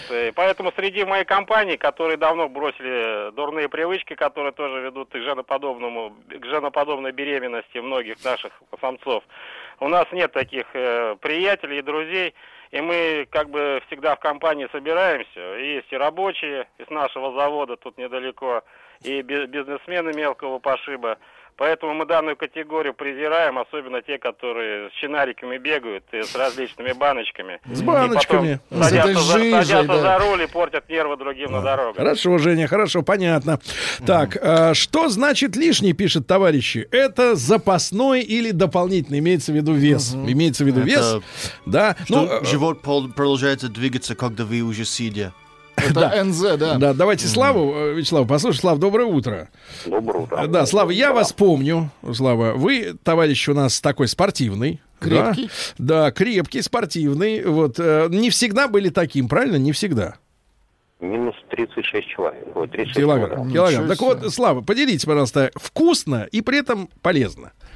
Нет, ну, вкусно, вы как бы понятие вкусно нужно изменить. Там в данном случае, вот если говорить относительно того, что вы спрашиваете, в контексте задаваемого вам вопроса нельзя найти вкусную сметану, чтобы она была полезная. Поэтому нужно полностью перестроить свой образ восприятия пищи, и тогда, поверьте мне, Сергей, наступит тот момент, когда и помидор, и огурец будут совершенно по-другому э, рецепторы э, вкусовые восприниматься вами. И вы будете Нет. действительно получать от простой абсолютно пищи, она будет и полезной, вы будете получать от нее Слав, удовольствие. Слав, поверьте, будет- если, если мы переходим уж на меня, я люблю овощи. Я люблю. Но Не, отказа... Я говорю не то, что вы любите, не любите, а вопрос о том, я в контексте вас задаваемого вами вопроса, можно ли вкусную сметану есть так, чтобы она сжигала жир. Нет, это невозможно. Можно ли есть полезную картошку так, чтобы она помогала, это чистый углевод, э, чтобы она сжигала? Нет. Ну хорошо, хорошо. Вот ваш, давайте, ваш вчерашний э, рацион. Вот что вы вчера ели на обед? Вкусного. Да. Вкусно ничего, я, у меня стандартно, я ем 4 раза в день. Так. Это небольшие, это, ну, стандарты, это котлетка и чуть-чуть клетчатки. Это может быть овощ, может быть капуста. И, вне сомнения, я ненавидимую брокколи вынужден ложить на тарелочку Мгм. и говорить Понятно. что ну, это Так, же вкусно. так, Вау. Вячеслав, вычеркиваем, не нашел, Ну, это не не нашел. вкусно, Нет, слушайте, брокколи, это ребята, брокколи Да. доведет нас до Цугундера. Так. Нет, брокколи это класс. А, Юлия 35, Ростов-на-Дону. А, После второго ребенка начала заниматься дома фитнесом два-три раза в неделю. Кушала все приготовленное в духовке. Курочку, свининку. А, Ничего жареного на сковородке и сладкого, и, и мучного. А, Мучного. Мучного? Да нет, не важно. Да. Много воды пить. С э, ш- 61 килограмма похудела до 54. Хочу еще пару килограмм сбросить, и будет мне счастье. Довольна своей фигурой на 80%. И влезу в школьные штаны, я понимаю. Мне Да. уже перевалило за 30, как грустно это э, читать. Перевалило. Что значит перевалило? 30 Только-только. Правда, пишет товарищ из Прибалтики, поэтому может Ну, там, может там, да. Детей родила, то есть можно было бы списать уже и на возраст, и на детей. Но мне списывать нечего. Я стройная, всю жизнь занимаюсь спортом, питаюсь правильно. Просто не ем чипсы, фастфуд, колу не пью, торты каждый день не ем. Милочка, я тоже день не ем. а, в себе, э, я себе в этом не отказываю, просто не ем часто. А сметана и все эти продукты в моем рационе каждый день. Вот, но при этом она стройная, да? Так, давайте дальше ищем, ищем правильный набор, А, но вкусный, Есть ребята. русская поговорка, Давайте. что в рот полезло, то и полезно. Понятно. Да, не надо меньше жрать. Мне 47, рост 188, вес 147. Практически 90, 60, 90. Килограмм на 140, сантиметр. 140 Килограмм на сантиметр. Да-да-да, в кубе. Давайте Илью из Москвы, да, 33 года. Илюш, доброе утро. Да. Доброе утро, доброе утро. Илюш, ребят. ну смотрите, какой вы живчик оптимистичный. Хотя это может быть театральная, следы Постановка. театральной постановки, да. А, Значит, так, э, давайте здоровое, но при этом вкусное, Вкусное. питание. Да в том-то и дело, что еда это и есть вообще самое первое лекарство для организма. Но надо искать правильную еду, нормальную. Вот Ну. у вас когда было про фермерство, да? Так. То есть, если, извиняюсь, там немножко за сленг, да, 33 лет, приморочиться, э, покупать нормальную курицу, как минимум, да, для себя, для детей, Мгм. можно ее даже жарить. Но правда, если ты купил нормальное масло, не там, ну, Ну. самое дешевое, ну, качественное, да, если Да. ты уверен в этом, это можно все сделать. А, я просто почему так э, к питанию начал относиться? Очень прям э, Трепетно. Так. Трепетно, да, потому что э, активный образ жизни, я сам доктор. Мне поставили диагноз в 2018 году э, инсулинзависимый сахарный диабет. Я попал в больничку, как бы неприятно. А Я как ты вот себя, парень. доктор, довел до такого? Мгм. Жизнь, стрессы, пациенты, Ага, добрые понятно. пациенты. Так, и ты что сделал? Что я сделал? Я начал э, еду разбирать и в плане физиологии, да, и как под себя. То есть я хочу вкусно покушать, Мгм. вкусный кусочек мяса, да, немножко жареный. Если я покупаю хорошее мясо, понятие хорошего, опять же, вернемся к вам, вот реально я каждый раз Но- вас слушаю про фермерство, стараться найти, не просто там побежал в Ашан там или куда-то угодно, в любой из таких гипермаркетов и купил. И очень правильно надо делать раздельное питание. И питание надо делать под себя. Ну, То есть, ну, например, вот делать- что ты ел вчера? Давай, вот Под расскажи себя. на обед под себя. Давайте, что я ел вчера на обед? Да. Первое, я вчера на обед ел тушеную курицу, но сначала я все равно чуть ее поджарил. Так. Нет, иду я беру с собой, и я ел котлеты из э, льняной каши. Котлеты из, Из каши. льняной каши. Это из рубашки, что ли? Это же подделка. Погоди, Это из еще рубашки. Это из ру- подделка. погоди, из рубашки, что ли, котлеты? Почти, почти. Так, Из ниток. Главное, не с конопляной. ну, а, а что значит раздельное в твоем случае? Раздельное питание в любом случае для любого организма это должно быть всегда в рационе и рыба, и курица, и мясо обязательно. Но не смешивать. Овощи. Стараться, конечно, нет. Ну, почему же? На обед одно можно, Мгм. вечером другое. Как Вечер- организм требует. Нельзя идти против организма, да? Ну. И подгонять себя под Ну, какие-то... смотри, Нельзя. ну смотри, в 18 Нормы. году поставили тебе диагноз. Ну как ты выкарабкался-то оттуда? В том-то и дело, что да. А, вот. Да, и за, за какое, за какое время-то? Так, это получается у нас ноябрь, сейчас февраль. А, уже выкарабкался? Уже, да. Вот, молодец, так, хорошо, этот выкарабкался. Пока жирный сохнет, сугой, сух- худой сдохнет, это мы понимаем такие, да? А, Да. Сообщением. На, э, начала на той неделе здоровье питания. На той неделе. Да. А, Хлеб без дрожжей, фрукты, Без льняная. А. мука. Во-во, льняная. э, по утрам, а, овощи днем котлеты э, и так далее. Но. А, результат. Да-да, да, да, да, да. От корня сельдерей у меня распухло от аллергии лицо. От каких-то фруктов на подбородке появилась какая-то сыпь. Прыщ. До сих пор хожу уродом. Вот, видите, от Вот. И распухло лицо. Да у тебя яха тре- треснет, да? Давайте от сельдерея. Виктор из, из Омска. Виктор, доброе утро, добрый день. Доброе утро, уважаемые радиоведущие. Да, Здравствуйте, Виктор, поделитесь, Здравствуйте. пожалуйста, как можно питаться вкусно, но полезно? Вот.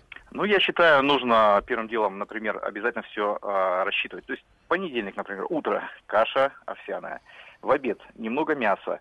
А, на ужин, понятно, там стаканчик молока либо кефир. Вот. Ну, То есть без ужина. Это без ужина называется. Это что ж, на голодный желудок как, подрыхнуть? А ну, вы можете заснуть голодным? Вот вы. Вот, вот нет, кстати, нет. Вот, вот это нет всегда. Ночью идешь в холодильнике, что-то ешь. Закончили, да. У меня метаболизм замедленный, поэтому после Нового года, как кажется, набрал. Поэтому сейчас стараюсь хотя бы не есть сладкие углеводы, но очень тяжело. У меня при росте 178, вес 82. Это много, если посчитать индекс массы тела. Саша, Санкт-Петербург, 24 годика всего. А вот Виктора из Иркутска давайте возьмем. Виктор, доброе утро, добрый день, добрый день. Дай ему 53. Виктор, Добрый день. Виктор, ваш рецепт, вот чтобы было вкусно, но не вредно, хотя бы. Но Давайте не уж не полезно, но хотя бы не вредно. Мой личный рецепт, я кушаю все, за исключением ограничений, которые я как человек православный, там пост э, есть, среда, пятница, ограничения есть. А так я себе ни в чем не отказываю. Вы не поверите, даже на Байкале, когда отдыхаем, я могу с удовольствием быстро растворимую лапшу с сосисочками Мгм. кушать. Вопрос только в ограничении, в том, что нельзя это все делать э, от пуза, так сказать, нужно ограничить в количестве еды и в количестве, э, в том числе и быстрорастворимой лапши там или сосисок или еще чего-то. Ну и обязательно двигаться. Мгм. Я вот занимаюсь три раза в неделю, хожу в бокса, тренируюсь, один раз в неделю мы волейбол играем с преподавателями. И на выходные дни горные лыжи, парашют, дайвинг, в зависимости от сезона. Работаете? Все полезно. Ничего вкусно и себе. Хотел полезно. спросить, а работаете, товарищ? Да-да-да. Работаю. А, еще и А, работает. работает, да. А спит когда? Непонятно. Да. И- А я худая от природы и могу есть торты тоннами и, и не толстеть. Но слежу за питанием, питаюсь правильно и вкусно. А зачем, если не толстеете? Ну да. Подобрала себе тот набор продуктов, которые люблю и которые полезны. Вот э, мысль противоречит сама себе. Да? Да. Ну смысл? Ты смотри, Ну, а? вы не толстеете, ну. Так, давайте. Я, о, Давай, я давай. ем все, но чуть-чуть. Главное правило 20 минут утренней зарядки. Пить воду до еды, а после еды чай или вода только через час. Ну и, конечно, не надоедаться а, после 20 часов. Вопрос от товарища с мотоцикла. Его зовут Давайте. Евгений. А от доширака толстеют? Вопрос. Это вот как бы знатокам. Знатокам, да. А, да, там очень много калорий. Нет, если его деле. заваривать, то толстеешь. А если в сухомяточку с пивком, да, то нормально. нет, не очень, нормально. Может да. тушить Так и вот, будет полезнее. Да, значит, еще раз напомню, в Госдуме предложили нашим рэперам и журналистам пропагандировать здоровое питание. М1 на 05533. У вас есть лишний вес? М2 вы стройный человек.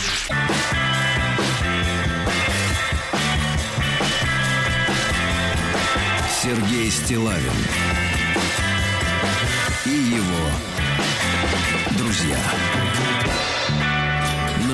друзья. Мои, так популярным артистам и журналистам э, в Госдуме предложили заняться пропагандой здорового питания. Но как пропагандировать здоровое питание, если в лице, э, в глазах обывателя это питание, оно выглядит непривлекательным, ребята? Все понимают, что не надо курить, а курят. Э, Что не надо много пить, пьют. Что не надо жрать, жрут. Вот как описать здоровое питание так, чтобы захотелось это дело съесть. Вот пишет девушка. Девушка с проблемой пишет. Вот она, пожалуйста. Давайте. В 30 лет, а вы даже в таком представить не могли. В 30 лет после вторых родов появилась аллергия на холод.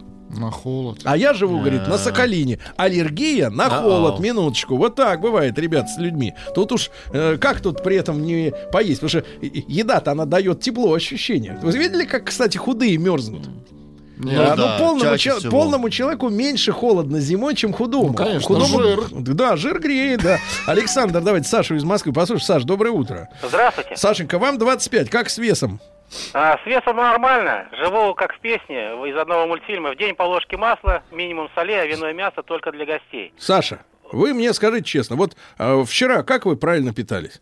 Ну, у меня рацион достаточно разнообразный, но умеренный. Поэтому хочу сказать всем тем, кто не, не набирает вес от пищи, ну там, видимо, кто-то чужой поселился, поэтому достаточно А, пропить вермокс, солитеры. Пони- Что пропить? Пропить вермокс и несколько дней, и буквально потом... как рукой практически- А, Снимет. вся проблема в солитерах, Да-да-да. понимаю. Добрый день, мне 37. Э, вот, да, есть даже фотография, Владик. Да. У, какая женщина романтическая. Так, с голыми что? плечами, знаешь. Ну, это э, с голыми плечами, когда, Значит, не мерзнет, когда это можно, хорошо. когда можно Не мерзнет. показывать их плечи, да, Мгм, когда, когда они, есть, когда они не боксерские, да.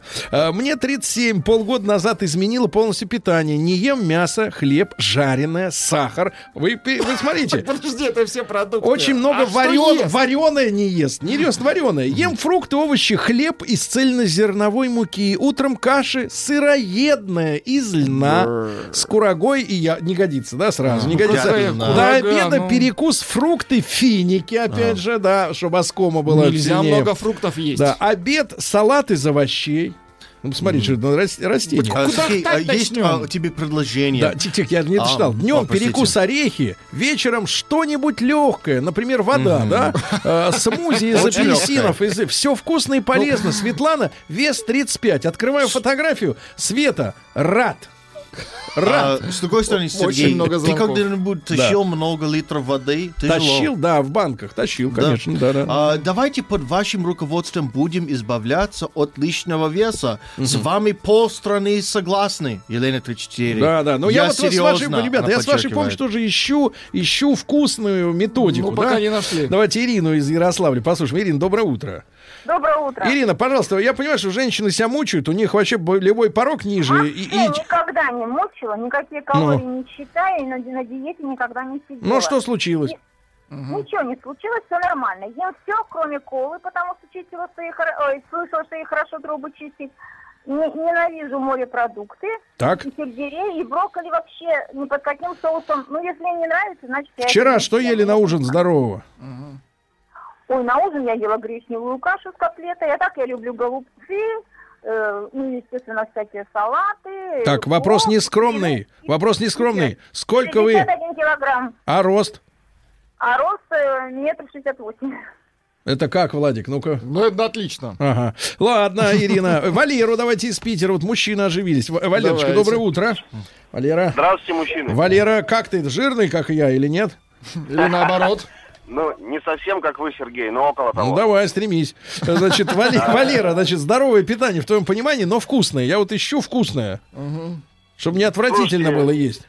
Чтоб потом Чтобы не не, стыдно чтоб было не это. жалеть себя за ужином, понимаешь? Чтобы не жалеть, вот без этого, без трагедии. Да, да, да. Так, ну... Нет, так, Сергей, не получится. А, Два надо назад жалеть, вот- да? Не, брат, ну так Два неинтересно. года назад э, принимал участие в одном э, мероприятии месячной э, длительности. Там надо было питаться правильно. Я Ну. хочу сказать, что это очень отвратительно.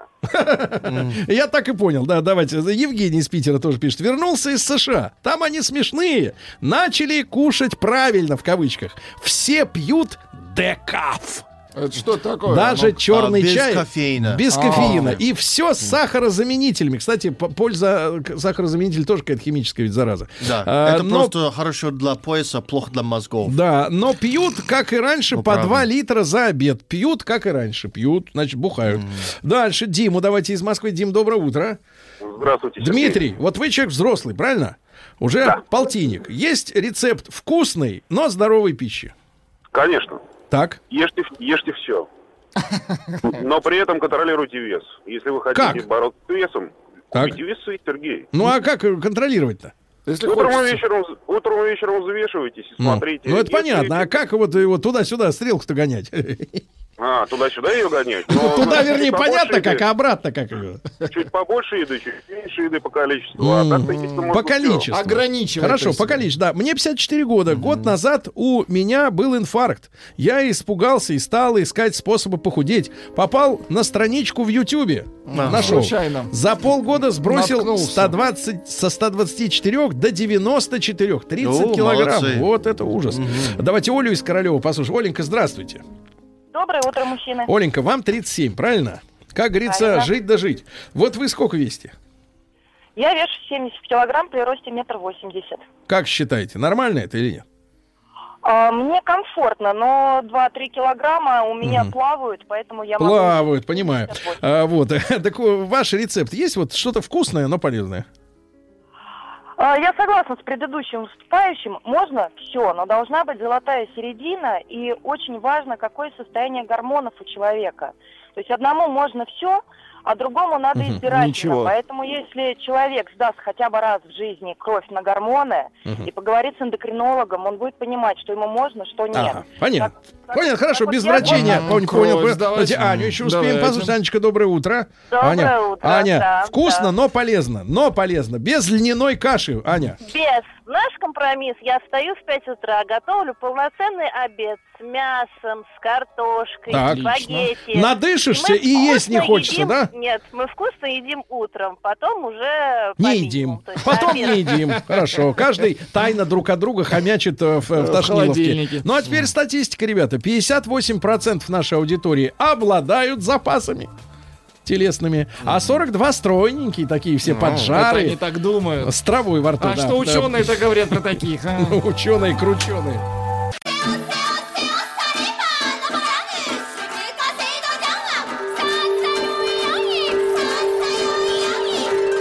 Правильное название Японии – Ниппон.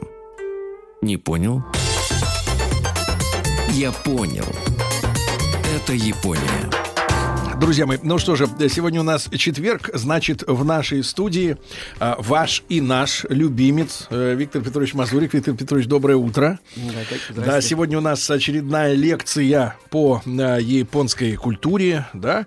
Э, доцент кафедры японской филологии Института стран Азии и Африки Московского государственного университета имени Ломоносова, кандидат филологических наук. Виктор Петрович, э, я понимаю, что у нас приготовленная э, тема, но поскольку мы не скованы так вот плюс-минус час, да, мы можем это свободно варьировать, это в этом прелесть, но не могу не задать вам а, пару вопросов. Один по прошедшей сегодня теме дня, второй получил письмо от слушателя, который внимательно, э, вот, э, внимательно э, вкушает ваши рассказы. Да?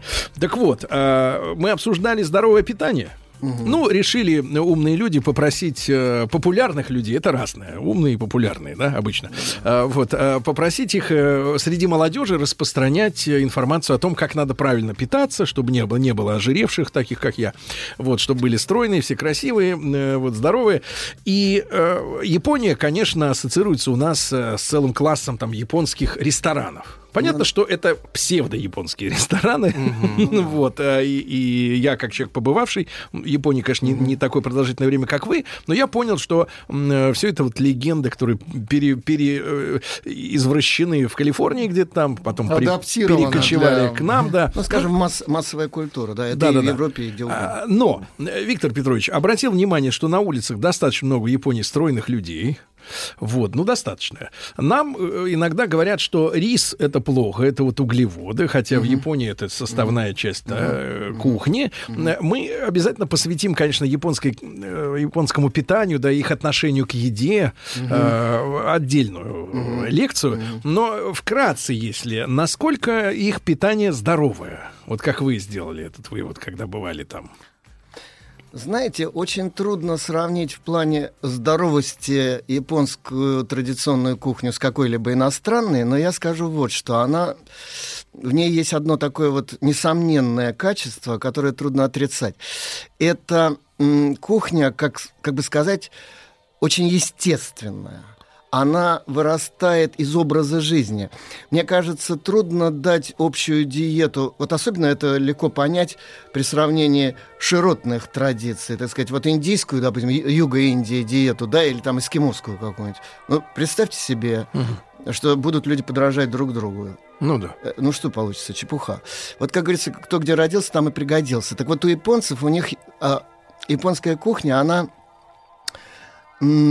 как все в Японии, необычайно как бы привязана, не привязана искусственно, а изначально неразрывно, так Исходит. сказать, вырастает из их образа жизни, из их климата, из тех растений, в которых, так сказать, их окружают, Мгм. территории рыбы, образа жизни и так далее. И она очень хорошо, так сказать, для этого приспособлена. Я вот не уверен, что один в один воспроизведенная в российских э, просторах, она, так сказать, даст э, такой же результат. Вот. Но э, вот она, например, сезонная очень. Она, как все в японской культуре, вот эти щеки, пресловутые четыре сезона. Это То есть не про- они не требуют в январе манго. Нет, там, вы знаете, правда, надо сказать, что современная глобализация коснулась и кухни, конечно, тоже, и поэтому э, молодежь сегодняшняя, она вообще плюет на сезон и все, она ест всякие чипсы, запивает их пивом, там, э, бургеры и так далее, и все такое прочее.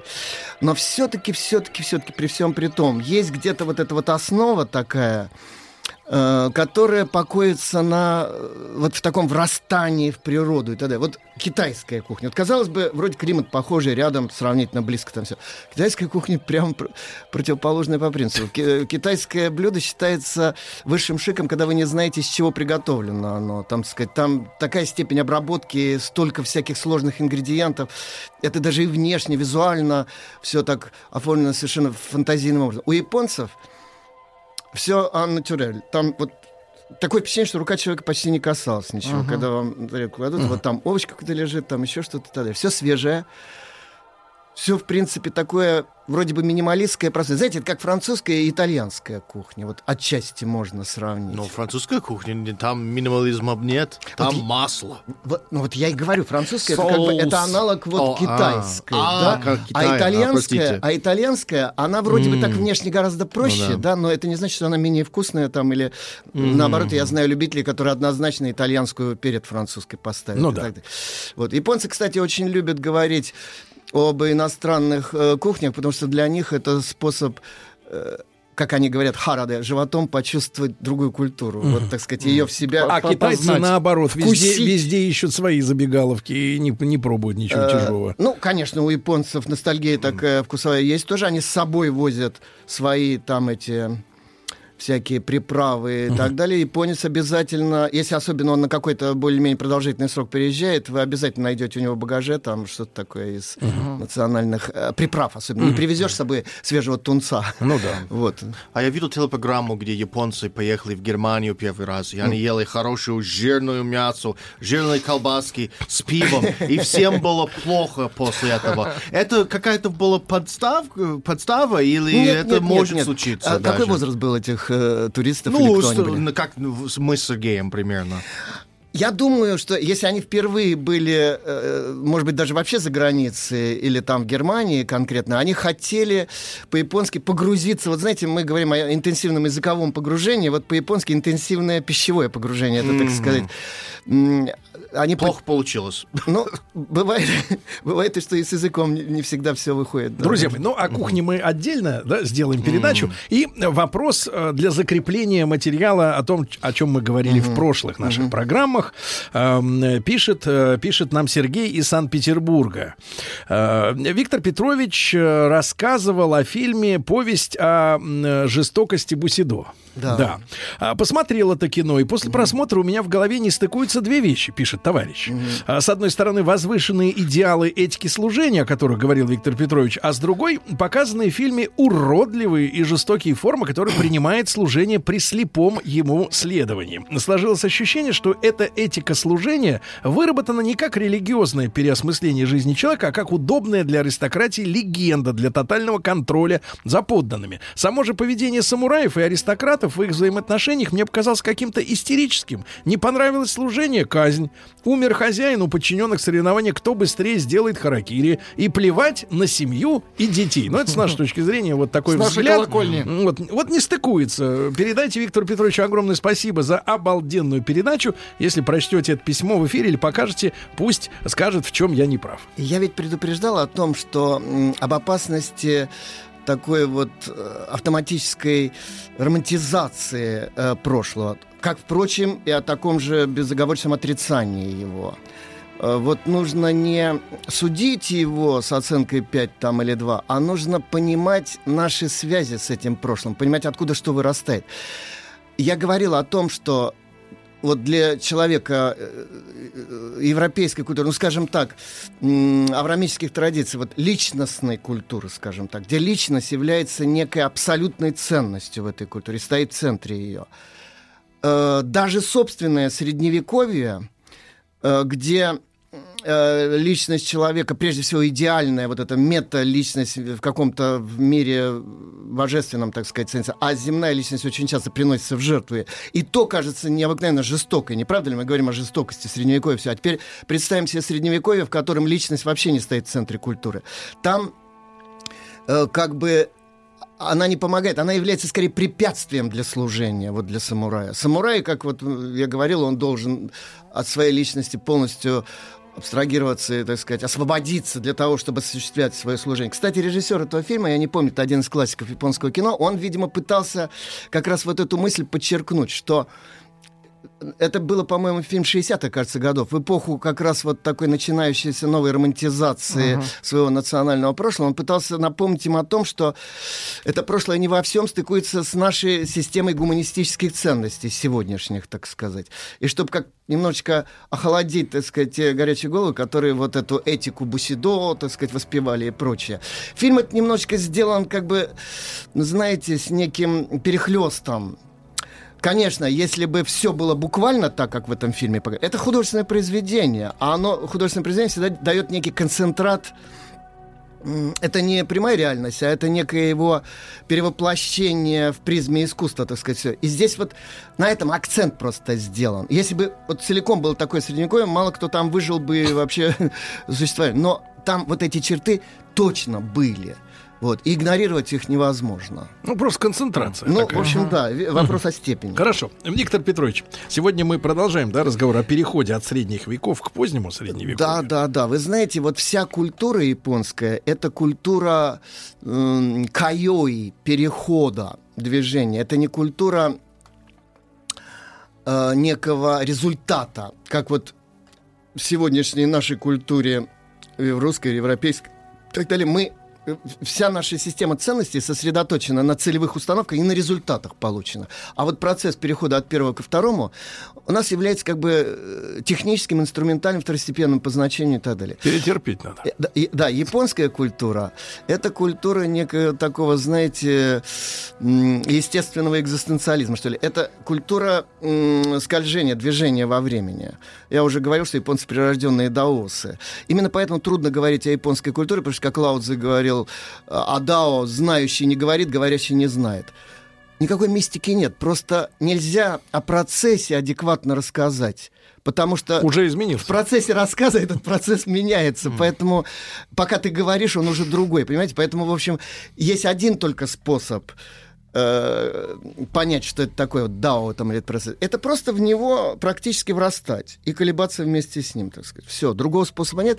Поэтому, к сожалению, очень часто о самых ценных явлениях в японской культуре говорить не то, что трудно, а безнадежно совершенно и невозможно. Но, тем не менее, приходится. Есть курсы истории японской культуры в университете. Мне приходится рассказывать об истории японской литературы, и поэтому как-то это в наших терминах надо объяснять.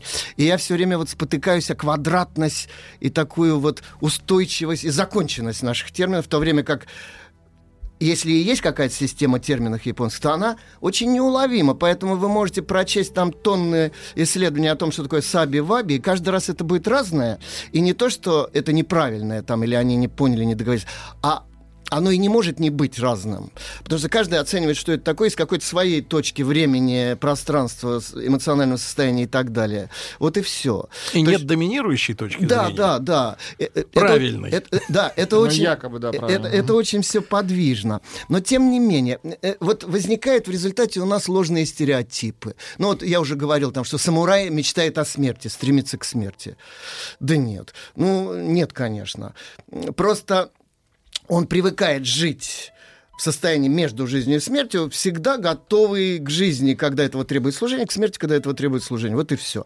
Э, понимаете, кстати, не надо там на восток... Но он при этом убивает в себе страх этой смерти, да? У, у него да, нет конечно, страха. он должен избавиться, во-первых, от радости от этой жизни, от привязанности к ней, от страха, там, от разных всяких предпочтений. А ему свойственны какие-то эмоции, в принципе, тогда? Он пытается их загонять куда-нибудь очень далеко, так сказать. Потому что любые эмоции, любое... В том числе и сопереживание. Любые личностные функции, интеллектуальные, эмоциональные, волевые, физические и так далее, они мешают быть абсолютным функцией служения чистой. Вот.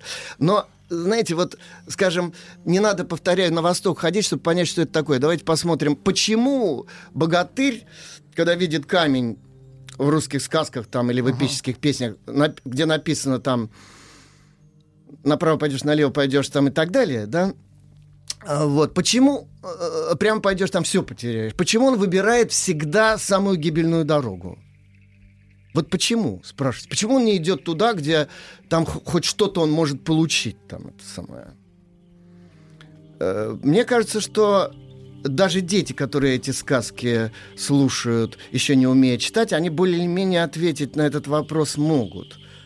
Ребенок скажет, ну, а не было бы дальше эту сказку слушать? Или мы... Э, то есть эпос закончился. Герой есть, а, э, если ему брошен вызов, он должен на этот вызов ответить. Если ему перчатка, а там написано, вот пойдешь, а там тебя опасность ждет. Uh-huh. Герой не может этот вызов игнорировать. Он пойдет туда, где его ждет состязание, опасность там и так далее. Вот. Налево пойдешь, там, это как в анекдоте, на, налево пойдешь, домой не возвращайся, подпись жена. Вот, значит, но э, вот в этом смысле самурай, конечно, да, он, так сказать, идет навстречу опасности, смерти, но он не любитель смерти вовсе, так сказать, он в этом смысле нормальный человек. Но ничто не вечно под луной. Вообще, вот что такое культура кайо?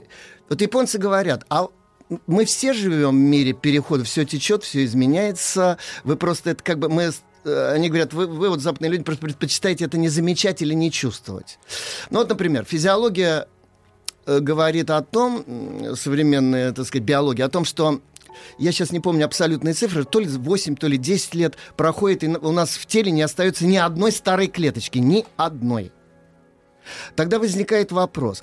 У нас есть такое представление, что вот наше тело это нечто устойчивые данные нам от рождения, вот оно, ну, Незыблемое, да. Метаморфоза. Тогда срок ответственности за уголовное преступление должно ограничено быть 10 годами. Это уже а, не тот человек. Лет, а, по-моему, 10 лет и есть вот это самое. Да, давность, да. давность, да. Так вот, понимаете, в чем дело? Тогда что наше тело такое? Вот что мы собой представляем? Мы собой представляем некую информацию, некий процесс, некий предмет, так сказать, или что? Вот японцы... Вот знаете, у них есть очень хороший такой пример, я приведу. Что такое сохранность по-японски? Вот, значит, сохранность по-западному. Это когда какой-то предмет хранится, его там Сейф. под стеклянный, да, в сейфе, под стеклянный колпак помещают, там создают идеальную атмосферу, все. Что такое японская сохранность? Вот храм богини э, Солнца Исе, верховный храм, верховной богини японского синтаистского э, пантеона. Он перестраивается каждые 20 лет. Целиком? При... Да, целиком. Не остается ничего. Причем там так, там есть там рядом две такие площадки равные, и он как бы переносится с одной на другую, а потом снова на эту, каждый за свет. Значит, традиция эта родилась в глухом средневековье. Давно-давно, э, некоторые говорят, что еще даже в раннем средневековье. А, причем процесс перестройки ритуализирован. Как чайное действие, вплоть до каждого жеста, и вплоть до каждого предмета, который там вот устанавливается в какое-то место. А, что сохраняется? Сохраняется вот эта информация этого перехода. А предмет, храм, материальный предмет, он в результате сияет первозданной такой вот э, Свежестью, свежестью, да. чистотой, как будто вот он э, только что создан. И, кстати, один из самых древних и самых таких сохранных. А они именно и те же самые детали переносят? Нет, Или нет, добавляется нет, все время нет, новое? Нет, нет. Старые все детали, э, там до миллиметра все расходуются на амулеты всякие, там все Распродаются. Да, распродаются, они становятся оберегами там С и нуля. прочее. А это все вот Новое. просто воспроизводится как тело человека. Вот, э, Но конструкция одна и та же. а- она не Идеально- просто одна и та же, она вообще, вы не представляете себе, что такое ремесленный педантизм японский. Но, повторяю, ритуализирован и сохранен процесс строительства, а не, в общем-то, сам Сам, храм. сам, сам, мгм. Вот это типичное японское явление. А бывает момент, когда один есть, а другого уже нет? Э, э, нет, не- не, ну, в смысле, я не- не знаю, мне никогда не доводилось быть в Японии в то время, когда там происходила эта перестройка.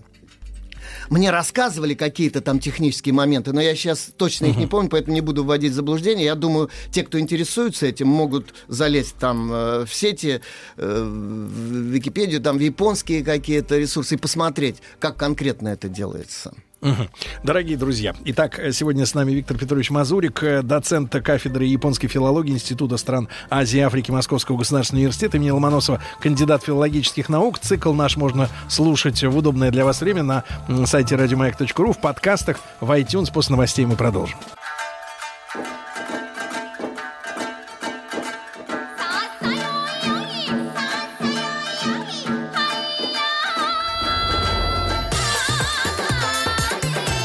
Я понял. Это Япония. Друзья мои, итак, Виктор Петрович Мазурик с нами, э, доктор, э, доцент, простите, кафедры японской филологии и Института стран Азии и Африки, кандидат филологических наук. Виктор Петрович, э, продолжим. Итак, все Да. течет и изменяется. Да. И вот э, дзен, который э, дзенский медитационный практически буддизм, ну, скажем так, это некое сверхпротестанство такое буддийское, который не только отверг какие-то там положения. Вот Лютер так сказать, изменил там некоторые тезисы только свои, выдвинул против ка- католического э, клерикализма, так сказать. Он же не был антихристианином. А представим себе такого христианина, в кавычках, который любые христианские каноны и ценности напрочь отвергает. А вот дзенцы были ровно такими. Они отвергали все и наиболее резко отвергали именно буддийские и даже вот э, какие-то учения свои дзенские. Они боролись с любой системой, с любой доктринальностью. Ну зачем? Это что? Как их- наши либералы сейчас. Да-да-да. Да-да-да. Это такой... Потому что это э, такая экзистенциальная система. Ты не можешь ничего формулировать. Все сформулированное, мысль изреченная есть ложь.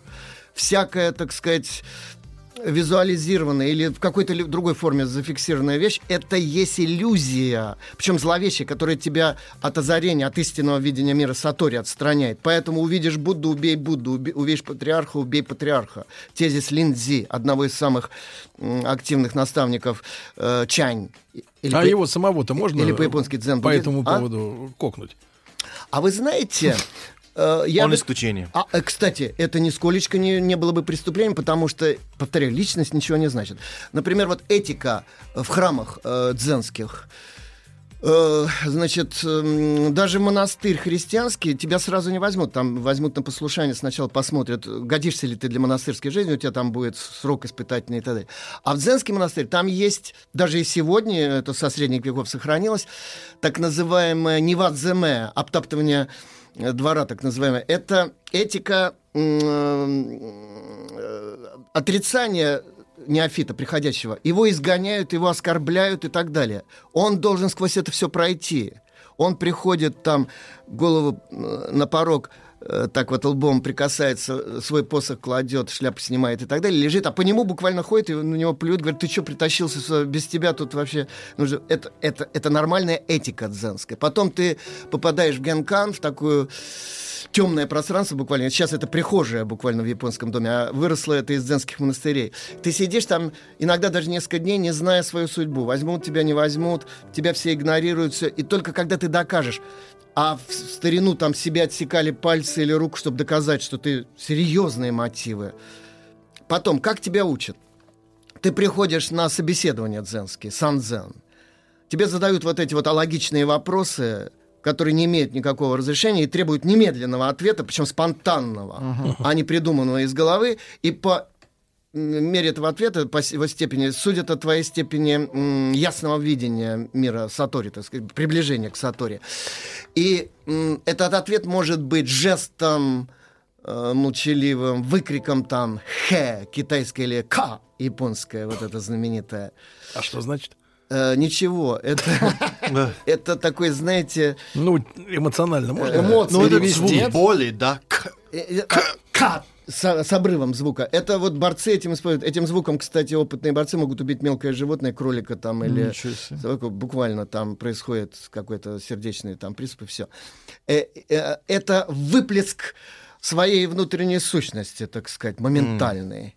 Cut. Это очень трудно перевести. Вот иногда такой ответ на вопрос.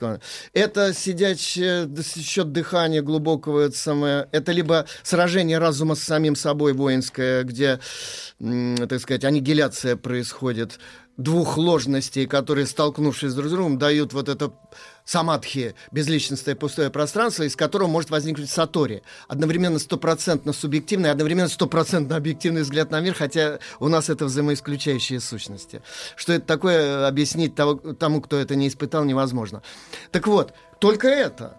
Все остальное, все сутры, все доктрины, образ Будды и даже дзенские утверждения всякие, все отрицается. Часто спрашивают, почему э, так дзенцы отрицают тексты, Фурюмонджи, не опирайся на знаки, почему же они так много текстов написали? Я, кажется, уже об этом говорил, а, впрочем, не помню. Может быть, в этой аудитории не говорил. Значит, э, дзенские тексты — это антитексты. Это тексты, которые направлены на уничтожение э, вербального мышления, языкового мышления вообще. А в них заложена такая подспудно, знаете, такая конструкция, как Вавилонскую башню. Ее достроишь до определенного уровня, потом она рушится тебе на голову.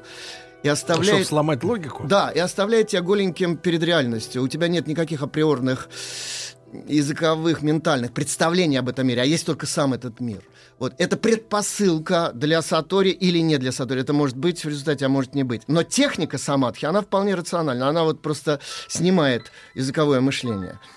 Вот. Но сверхпротестантизм дзен, он постепенно стал обрастать не на небесе же, а на земле это все происходит. Стал обрастать структурой. Сначала у дзенцев своих храмов не было. Они должны были в вечном странстве всегда быть. Нельзя привязываться к одному месту, Нельзя привязываться к, э, к телу, которое значит больше, чем одежда, угу. но меньше, чем вот это э, сознание Будды, поэтому его тело тоже к нему надо как к старой одежде относиться.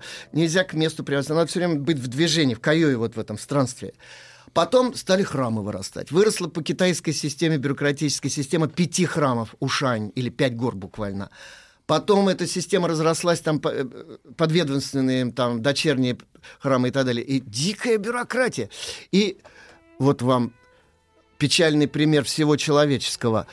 Э, свидетельство о Саторе, печать инка, которую давал э, учитель, старец Рощи угу. своему подопечному, стали покупаться и продаваться по твердым тарифам. Да ладно. Значит, понимаете, индульгенции западные отдыхают. Вот, и всякие там вот эти вот, э, все то, что мы находим, все эти вот, э, всех тараканов, так сказать, в западной культуре.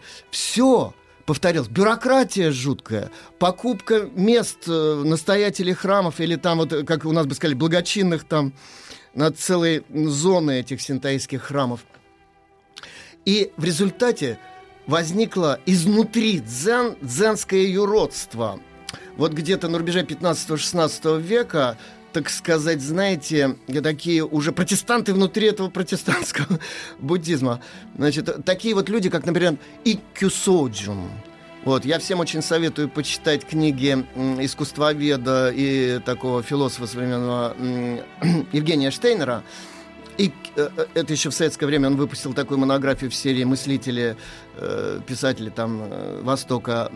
Просто она так и называется «Иккю Соджин». А после этого он еще много выпустил книг, посвященных ему же и людям его окружения. Это человек, который Но это возвращенец как бы к буддизму, или он пошел в другую сторону? Если он против дзен. Это вот отрицание отрицания. Понимаете, он, так сказать, понял, что его не устраивает вот тот бюрократизм, сх- схоластика, которое уже обросло, вот это, казалось бы, сверхсвободное, так сказать, течение, и он стал мягко говоря, чудачить. А вообще-то говоря, если рассказать о том, что он выкидывал, это никакого времени не хватит, но шокирующие всякие он делал вещи. Пример. О, ну, Ну, один хотя бы. он, например, поздравлял с Новым годом людей так. Длинный шест, на него насажен череп. Он вставлял его в окна людям так это самое. Это было поздравление. Это, это было поздравление, значит, потому что там каламбур Дед использовался. Мороз в Японии Мэ- пожестче. Медетаси. Глаза выпали буквально. Или э, это медета, это именно поздравление новогоднее. Ну, это каламбур, да, такой ничего себе каламбурчик. Вот. Или, допустим, там э, он э, стал писать стихи. Э, у него там э, на китайском языке поэмы, там, там битва армий скелетов друг с другом, значит. Дальше, когда ему э, стали прочить место настоятеля богатейшего храма киотовского э, Дайтокуджи, монастыря такого, он посмотрел, посмотрел на все эти нравы, потом плюнув, ушел, приколов э, кинжалом, значит, к стене листок, где написано э, Значит, долго я с вами икшался и совсем запутался в этих земных чувствах. Если э, оставляю по списку, э, знаете, как вот это, когда уходишь из э, организации, там надо вещи, которыми ты пользовался, там он перечисляет список, Ага. там какая-то плошка Сдать. длинная, там еще что-то. Ноутбук сдать. Захотите меня искать, ищите либо в пивной, либо в борделе, написал он. И дальше он стал вести жизнь, мягко говоря, разгульную, а, с женщинами облегченного Ага. социальной ответственности, как говорит наш президент. И, значит, э, кутил пьянство. Он ударился в любовь уже во второй половине дня там с э, некой э, дамы, и он в летах был, и она, и так далее. Это был роман, так он писал любовные стихи там и так далее. Все. До сих пор считается в Японии одним из самых святых людей в японском средневековье. Ему Ничего поклоняются как образцу чистоты, святости и так далее. Протестантин. Его последователи делали такие вещи. Не помню, рассказывал я об этом или нет. Там один из них, Дзенци, например, считалось высшим шиком умереть, сидя в позе лотоса, э, сидя, умереть, значит, в этой позе, перейти, как они говорили, не умереть, а перейти в некую вечную медитацию. Значит, при, при этом они заранее говорили день и час своей смерти и собирали своих там э, близких, подопечных, свою сангху буддийскую, это говорили, вот, дети мои, там, значит, приходите. Один из них, вот, это, кстати, они у китайцев, опять же, чаньцев списали. Он э, несколько раз такие фейковые свои похороны устроил. Он, значит, собирал людей, а потом язык показал, говорил, Не дождетесь. э, обманули дурака на четыре кулака. Вот говорил. И, и все, значит, разочарованные расходились. И когда он реально умер, то никто не пришел. Его хранитель его куда-то там выбросили тело и так далее. А он этого и добивался. Другой еще хлеще поступил. Он с помощью своих сообщников, так сказать, подложил себе э, в гроб деревянный, который на кремационный э, костер поставили, хлопушки, эти ракеты, Петарды. петарды, и так далее. С И вот- размахом. ну, понимаете, вот такие шутки, с позволения сказать, это самое еще скромное, что делали эти люди. Вот. Это был протест. Вы знаете что? Это был переход к Айое. Вот э, мне кажется, что это было что-то похожее на сократовскую, э, не знающую берегов иронию, философскую иронию сократовскую. Почему такие люди, как Сократ, появляются на рубежах больших эпох, между античностью и средними веками? Потому что нужны деконструкторы какие-то мощные, которые бы расчистили путь для нового движения, очень мощного. Разрушители прошлого. Да-да. И вот знаете, э, что в дзен произошло? Дзен взрастил на своей груди ту змею, которая его потом съела. Значит, э, неоконфуцианство. Э, В эпоху феодальных войн вот эта экзистенциальная в режиме реального времени существующая философия дзена, она была очень адекватна для этого времени бесконечной войны, в том числе внутренней, духовной войны человека с самим собой. А когда возникла позже, начиная с начала 17 века, унитарное, стабильное такое иерархическое системное феодальное государство, Вот системная философия конфуцианства, осложненная там элементами даосизма, новой этики Ван Ян Мина, Джуси там и так далее, она восторжествовала и доктриной э, третьего сигуната, у второго сигуната был э, дзен, э, официальная, так сказать, идеологическая доктрина в основе, а там уже конфуцианство. Вот. э, И, и еще одно. Стало возникать еще один интересный вид культурного перехода. Это не только религии касается, это касается вообще всего в культуре. Переход от одной эпохи в другой выразился постепенном, плавном приходе третьего сословия. Вот.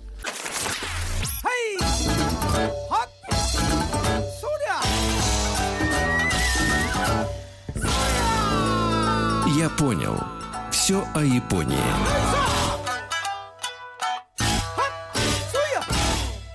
Какая музыка веселая, а разговоры серьезные. Виктор Петрович Мазурик с нами, кандидат филологических наук. Виктор Петрович, так вот третье сословие, да?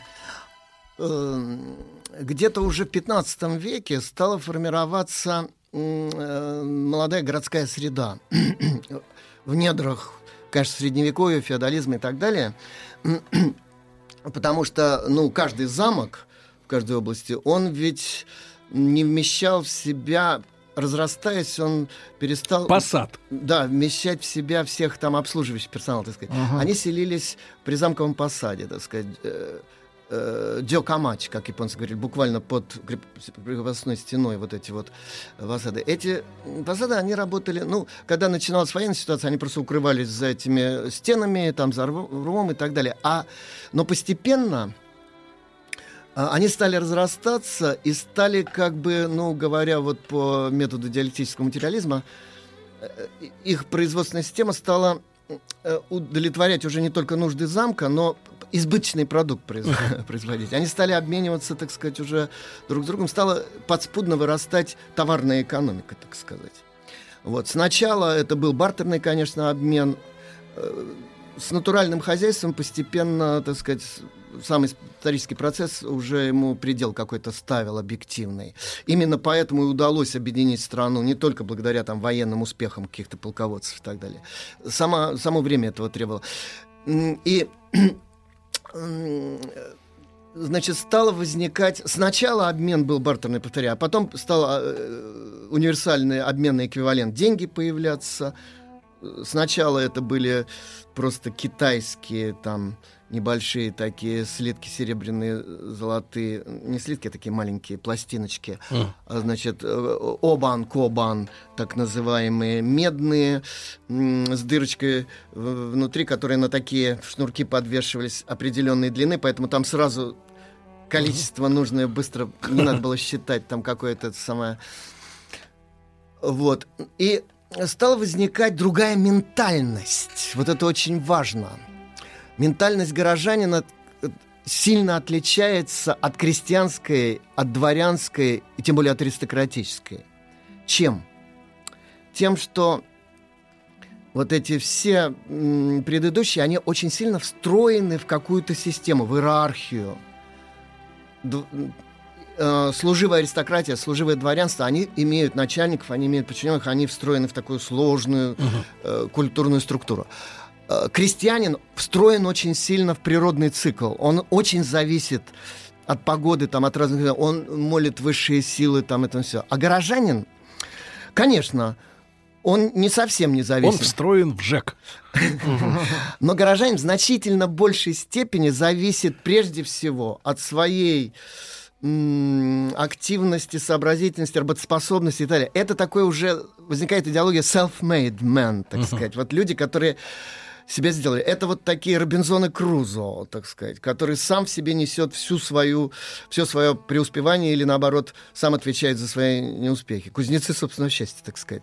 Вот. И он смотрит на вещи совершенно по-другому, с неким ироническим прищуром. Смотрит и на власть, и на, так сказать, себе подобных. Он с ними начинает договариваться уже не по традициям, там, многовековым, а он выстраивает какие-то отношения начально-юридические, так сказать, и так Такая далее. интеллигенция. Он более свободный. Ну, в современном, в смысле. современном Да, смысле да, этого да. слова, да. Потому что Ну что да. такое свобода? Ну да, разные понятно, эпохи, да. разные культуры э, видели по Например, в России всегда считалось, что свобода это не юридическое разграничение, вот здесь моя зона, здесь твоя, и нам уютно жить в этой конечности, а совсем другое.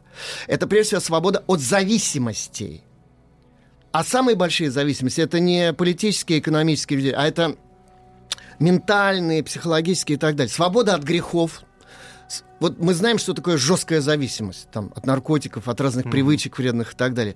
Вот свобода от рабства вот этим всем зависимостям, грехам, бесам там и так далее. Вот что такое свобода выше. Так что это долгий и тяжелый разговор. Но мы сейчас о другом говорим.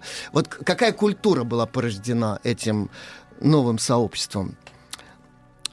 Вот к- когда происходит переход от одной культурной эпохи к другой, всегда фольклор э, начинает проникать э, в официальную высокую культуру, потому что новое сословие несет с собой вот эту энергию народную, потому что это же из низов поднимается все. Ведь не сверху э, вниз дом строится, а снизу вверх, так сказать. И вот пророс, проросшая новая вот эта поросль социальная, она несет еще в значительной степени фольклорные народные там традиции.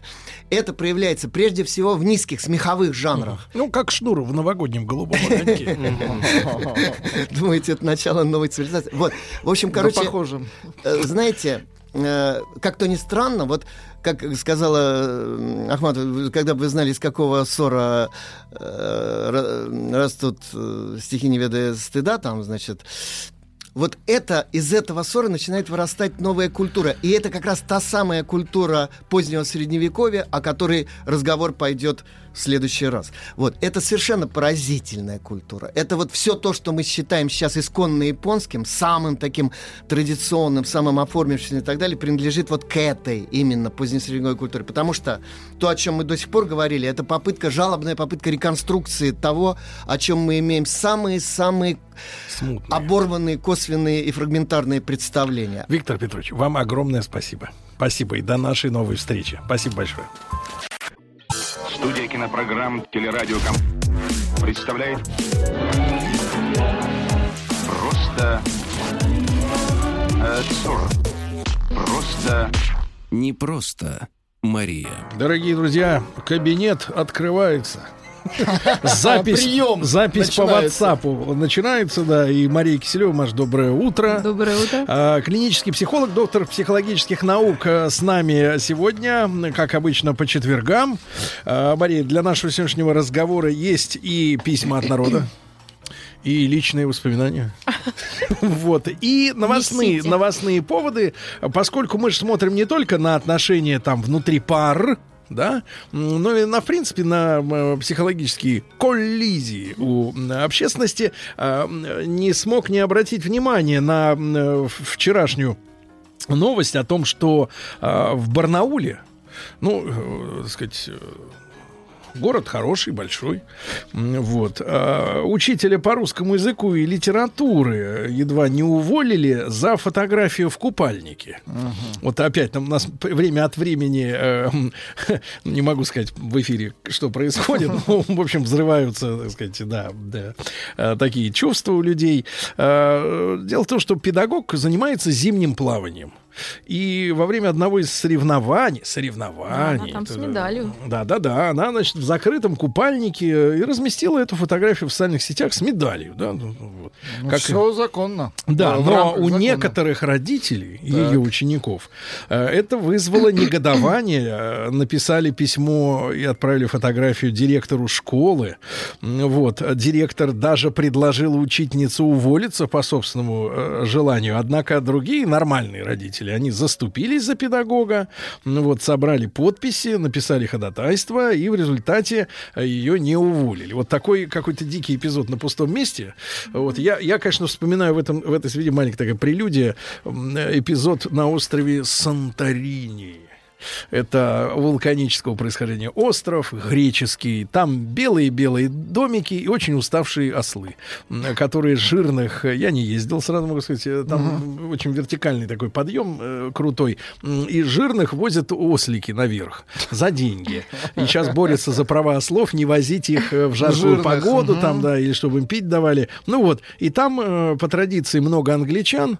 И я, проходя по улице Санторини, по узкой улочке, увидел футболку на английском языке. Э, Там был нарисован смайлик, вот этот классический, наш кружок, и там вот эти вот улыбочка, да, с, с глазками. И, надпись. Э, Ну, по-английски, я думаю, эта фраза не прозвучит как-то оскорбительно для русскоязычных слушателей. М, Have a nice day, fuck someone. Э, Вот там было написано. И Я надел эту футболку и пришел на завтрак на следующий день. А на завтраке большинство отелей были англичане семейные. И картина была следующая. Значит, англи- а семьи, семьи англичан, они как-то вот сразу, вот англичанка, если рожает, она сразу превращается в Мэй в премьер-министра, вот в такую, в колченогую, значит, э, вот бабку такую сухо-сухоже. Вот они все были такие, мужья, э, и дети были небольшого возраста, там 8-10 лет. Значит, с- э, картина была следующая. Я захожу в этот об- об- огромный зал э, значит, столовой, ресторана, вот, а на меня смотрят все, э, значит, взгляд след дети, смеются мужья, ха-ха, и, и, и бабы все вот эти вот английские именно, они, они, представляешь, они собрались, Через две минуты они потребовали, собрание потребовали метродотеля, который, который мне сказал, выйдите и переоденьтесь. Выйдите вон. Люди не хотят смотреть на вашу Вот он. футболку. Хотя в 20 метрах от входа в отель Она эти продается. футболки продаются, спокойно висят, они видны и этим детям, и мужьям, и этим бабам. Вот. И вот они меня, значит, э, попросили, ну, эти греки-то вежливо попросили, понятное дело. Но вот такой, такой вот эпизод, э, я так понимаю, что это элемент у них пуританской какой-то этики, да, там, или еще что-то, ну, лицемира, короче говоря, с моей точки зрения. А вот что у нас-то происходит? Вот что за... Ну, здесь именно то, э, что это учитель. Я думаю, что у каждого... Не, ну, можно глобально посмотреть, что сейчас меняется роль учителей э, и детей в школе, что раньше учитель там это бог, теперь все, все поменялось. Но я не хочу, наверное, об этом говорить, потому что все-таки остаются нормальные люди, которые разрешают иметь э, личную жизнь не только себе, а, но и учителю. И тут возникает вопрос, что вот как раз наличие этой э, личной жизни и ее отсутствие. То есть, мне кажется, если у человека все в порядке, э, и он себя ощущает счастливым, он не будет э, придираться к несуществующим каким-то проблемам. Так же, как и эти англичанки. То есть, видимо, все-таки какие-то потребности не удовлетворяются. Нет, это было написано на лицах, я согласен. Э, Тогда на острове. Но... Нет, ну понимаете, зуб на учителя есть у многих. Когда мы были детьми, особенно ну, мы, мы действительно не могли, мы были во многом бесправны. То есть Ну это вот, вот э, Ну, не без этого, тех не, вот- без, не без этого, да, то есть хочется этого учителя добить, да, наконец поставить его на место и запретить ему любые самопроявления, кроме вот этой учитель, учительствования. Второй вариант действительно некая такая лживая, не знаю. Знаете, у нас есть профессии, которым мы люди, ну мы люди, мы остальные все приписываем, ну как мы Не, а хотим мне- от а мне них кажется- божественность а мне- некую. нет. Это врачи и учителя. Нет, а К мне ним кажется, завышены требования. Маш, ну еще, наверное, президент. Маша, у нас есть, э, нет, тогда еще и патриарх, но э, нет, на самом деле у нас есть, у нас есть у, у общества, да, в обществе, я думаю, в любом есть э, упрощение, примитиза- примитивизация любого человека. Этот сантехник, значит, он априори Ну, конечно. бухает. Это фотомодель, она продается и спит.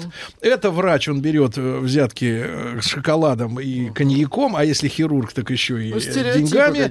Да, вот четко по профессии можно, наш человек все может сказать о человеке. И вдруг диссонанс. Учитель и в купальнике. Не клеится. Вот, и так вот, значит, Ну, да. это нужно, ну, понимаете, ну, э, стереотип это одно, другое дело позволить вообще человеку быть, ну, в- я сейчас попытаюсь объяснить, что мы не можем позволить ни учителю, ни э, именно врачу, вот этим двум специальностям, в принципе, быть людьми, потому что это что-то божественное, понимаете? То есть вот врач, он должен только лечить и думать о больном, причем круглосуточно. Есть иллюзия, что можно ему звонить круглые сутки, почему он там после работы не подходит или что-то. А учитель это тоже как некий образец какого-то, я не знаю, идеального, ну, что значит идеального? Идеальные люди тоже имеют право, плавать и там ходить в купальниках, но чего-то очень узкого. Но это, с одной стороны, стереотип, но с другой стороны, какое-то детское вот это мышление, когда мы наделяем людей сверхъестественными родителей. способностями. В целом, я имею в виду вот так, а, позволить, э, или вот с точки зрения, может быть, общественной психологии и правильно. Я думаю, пока нет действительно критериев, если взять общественную психологию, что кому положено, где, как выкладывать. То есть, ну, из-за того, что есть свободы интернет очень пришел- много. Да, то есть правила, они устанавливаются вот сейчас, в данный момент. И сейчас, я думаю, уже многие имеют... То есть раньше мы не думали об этом, а сейчас мы вот говорим, если она с медалью в закрытом купальнике на соревнованиях, можно.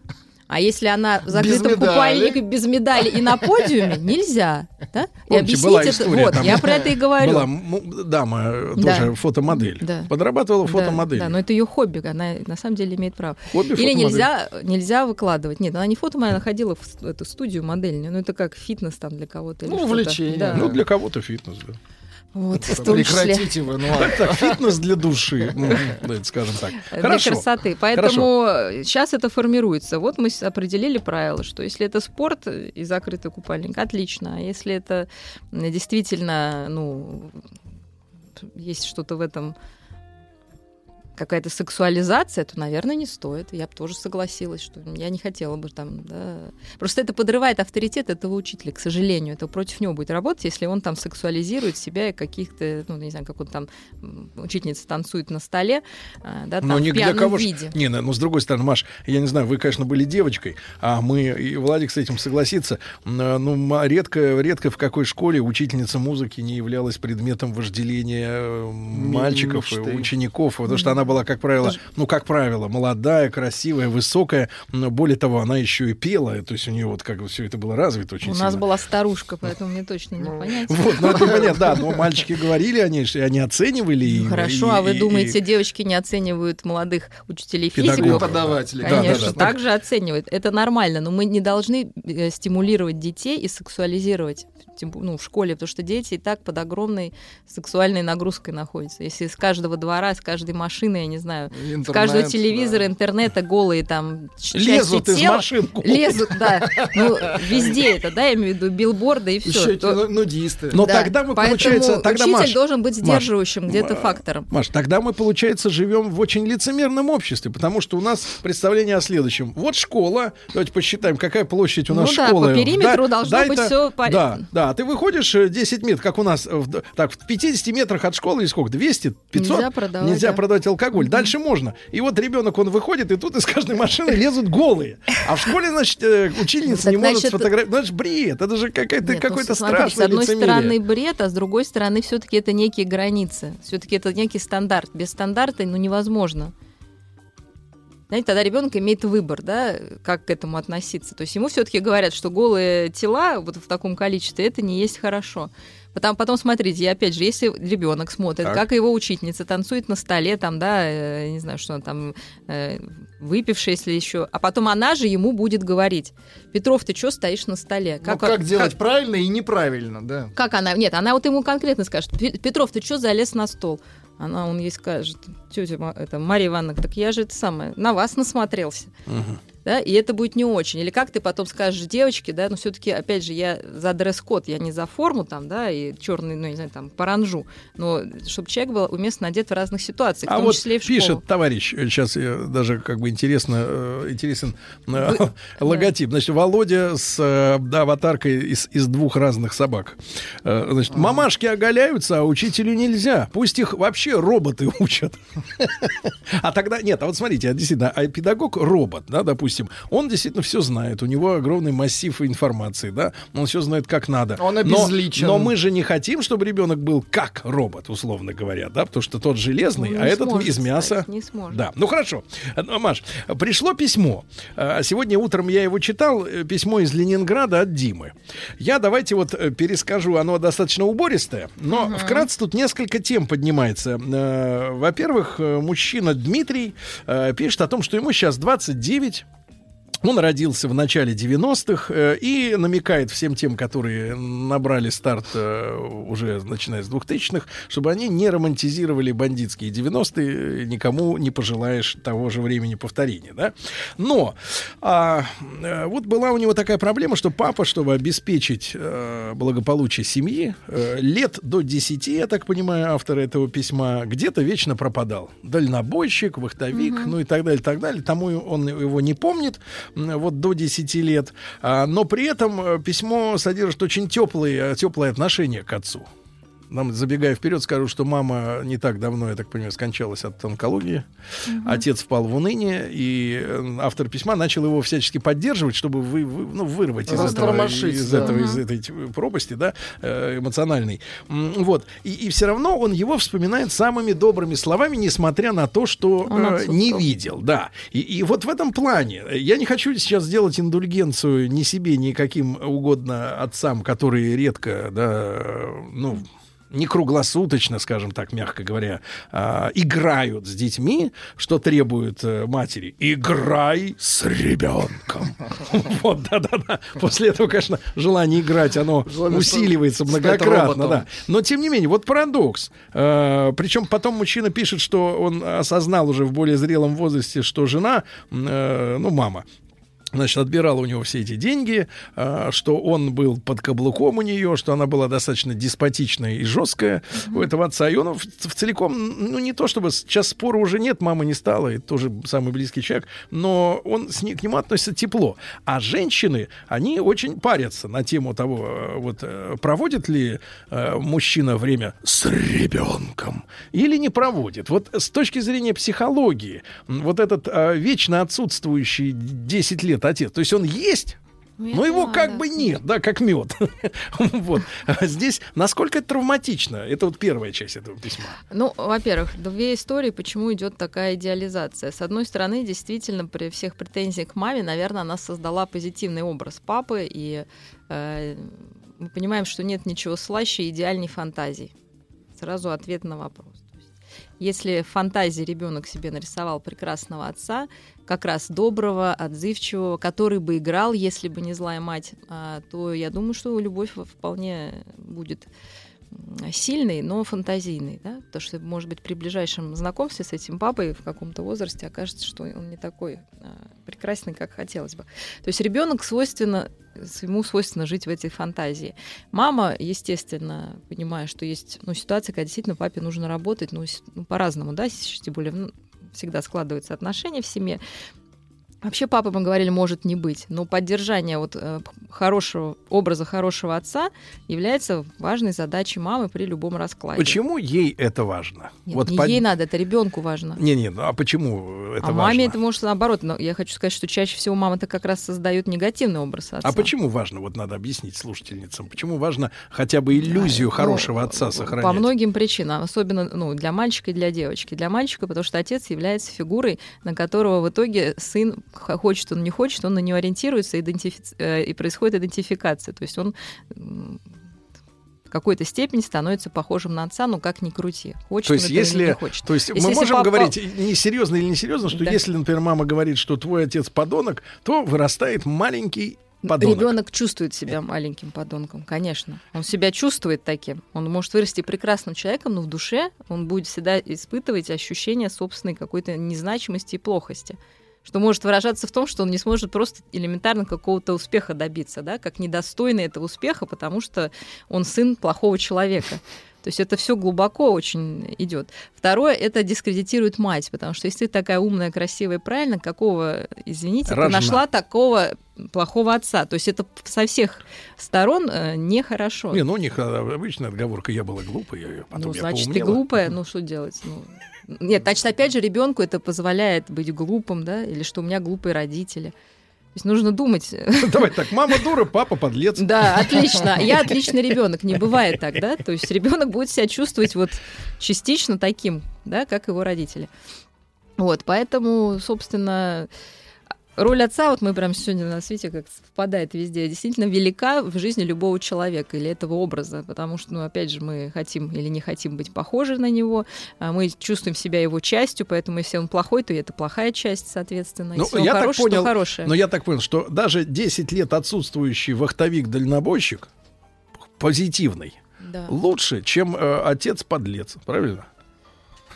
Ну, Мифологический, не бывает, ну, мифологический. не бывает человека либо хорошего, либо плохого. Да, во- есть вопрос, э, на что мы обращаем внимание. То есть другая мать могла бы сформировать, что да, вот он уходит. Там, может, мама говорила, что папа работает ради нас, чтобы у тебя там все было хорошо. Так выражает свою любовь. Конечно, общение сложно заменить деньгами или какими-то фантазиями. Поэтому хотя бы 10 минут, 15 в неделю уже было бы неплохо для близкого общения с ребенком. Ребята, заметили? 10-15 Ну, минут. лучше в день. Минуточку. Да, в день. Ди- ми- минуточку, Мария, Да, не хорошо. перескакиваем. 10-15 минут в неделю. Ну, я но по добрая душам. просто. Но по душам. Да, Давайте. без насилия, да. Без насилия, по душам. Все. После новостей продолжим. Студия кинопрограмм «Телерадиоком» представляет Просто... э. Просто... Не просто Мария. Да. Ну что же, друзья мои, Мария Киселева, клинический психолог, доктор психологических наук, сегодня с нами. Э, Ну вот, э, товарищи пишут, э, друзья мои, раз уж пишете, обращайтесь, пожалуйста, подписывайтесь. Да, ну вот я так понимаю, Виктор следующее сочинил. Доброе утро, Сергей Валерьевич. Мне очень понравилось, как ваша собеседница употребила интересное понятие образа отца. Считаются ли сообразным произносить образ, образ отца вами в такой же тональности, как вы произносите слово ребенок?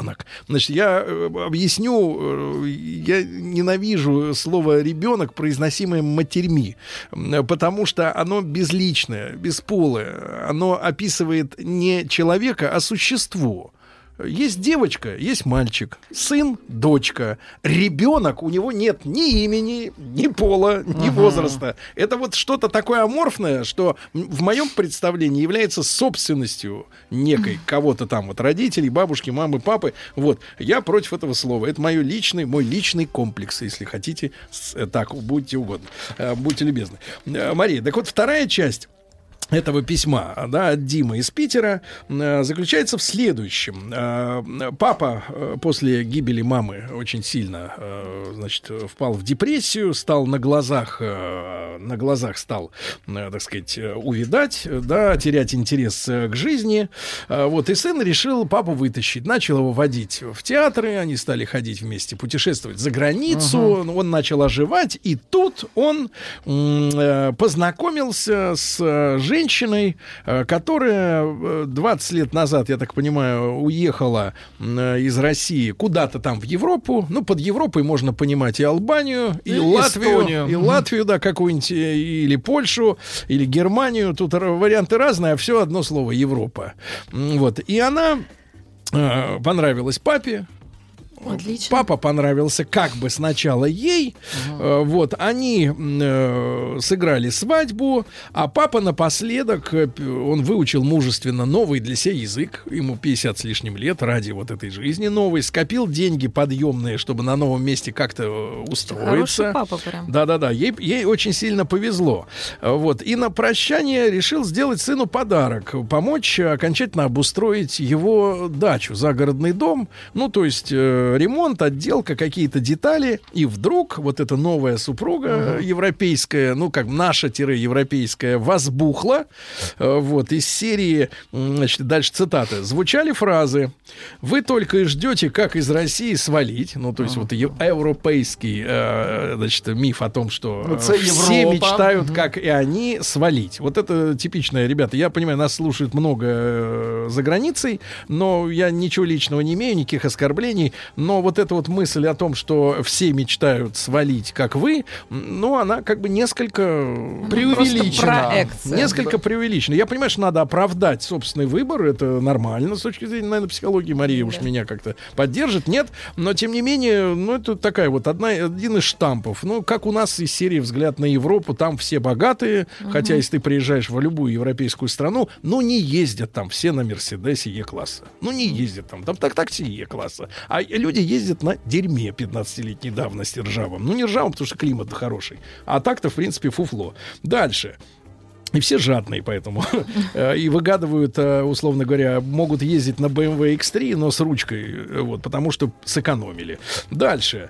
Значит, значит, хотят все свалить, и в конце концов свелось, значит, на фразы об отсутствии любви, вот, э, и, все это возникло в ней на, на фоне осуждения помощи родному сыну, вот, что, в принципе, ты тратишь наши деньги на, какие, на какой-то там ремонт какой-то ему дачи, а в итоге папа нашелся э, и законсервировал э, отъезд за границу, потому что он сказал, что давай подождем, пока твои дети подрастут несовершеннолетние там за границей.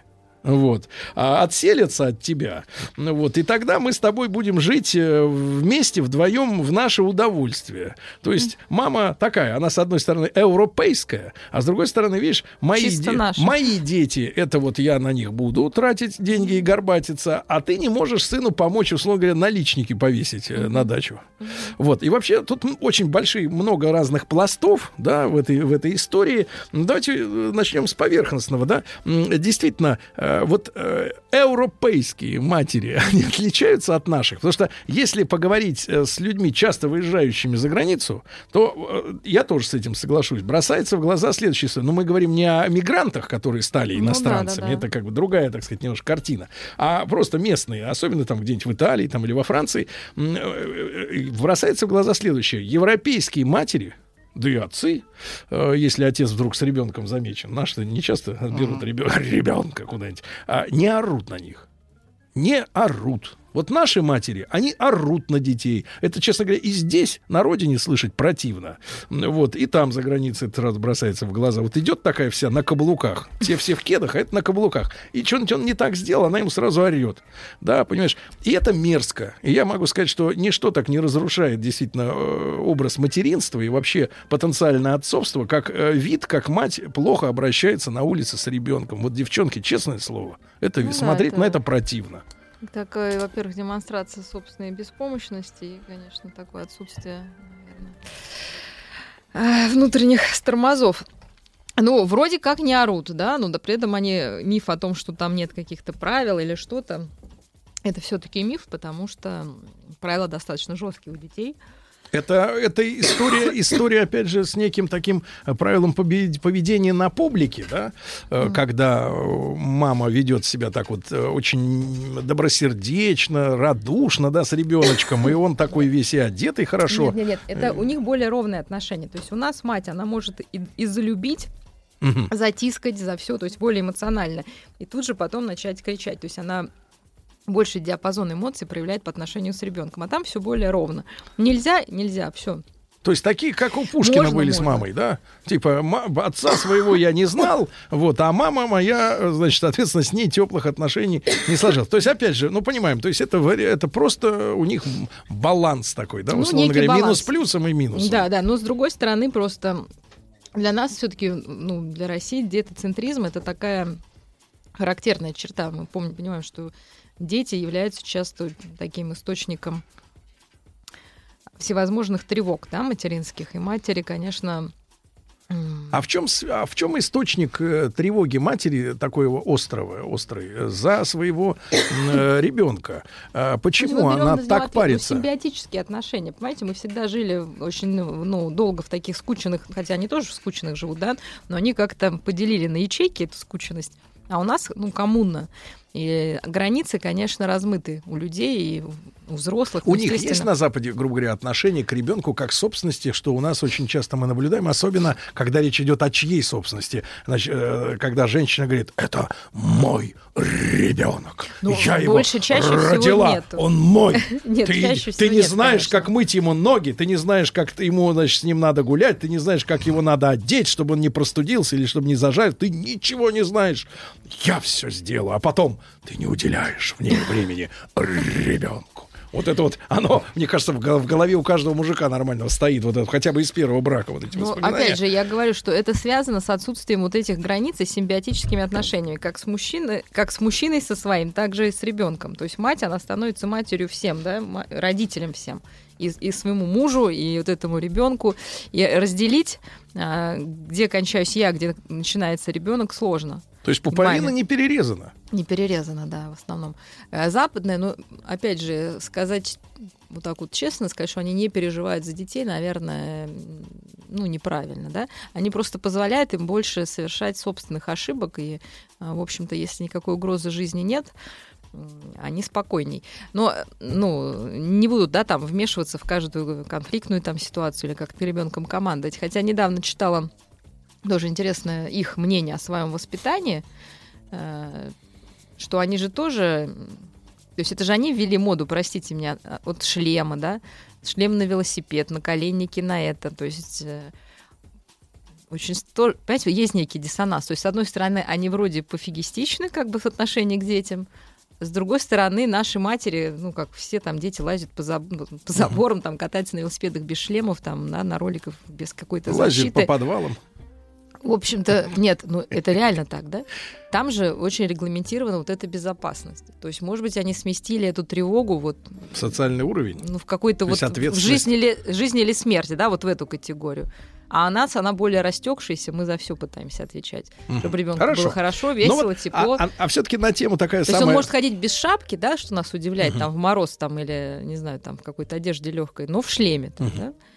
А в данной истории, Маша, вот я понимаю, что сведений у меня и у вас не так много настоящих, да, потому что все-таки письмо, э, в нем ограниченное количество букв, и мы не знаем в целиком эту историю, но тем не менее на, на виду становится мысль о том, что ребенок мужчины, он имеет некую меньшую ценность, э, чем собственные дети, да, для женщины. Ну, Если так поставила эта женщина. Если этот мужчина позволил, поз- ну, позволил так себя повести. Но он нашелся, видите, и выровнял ситуацию. Мне кажется, умница. Вообще складывается впечатление, что очень хороший действительно отец.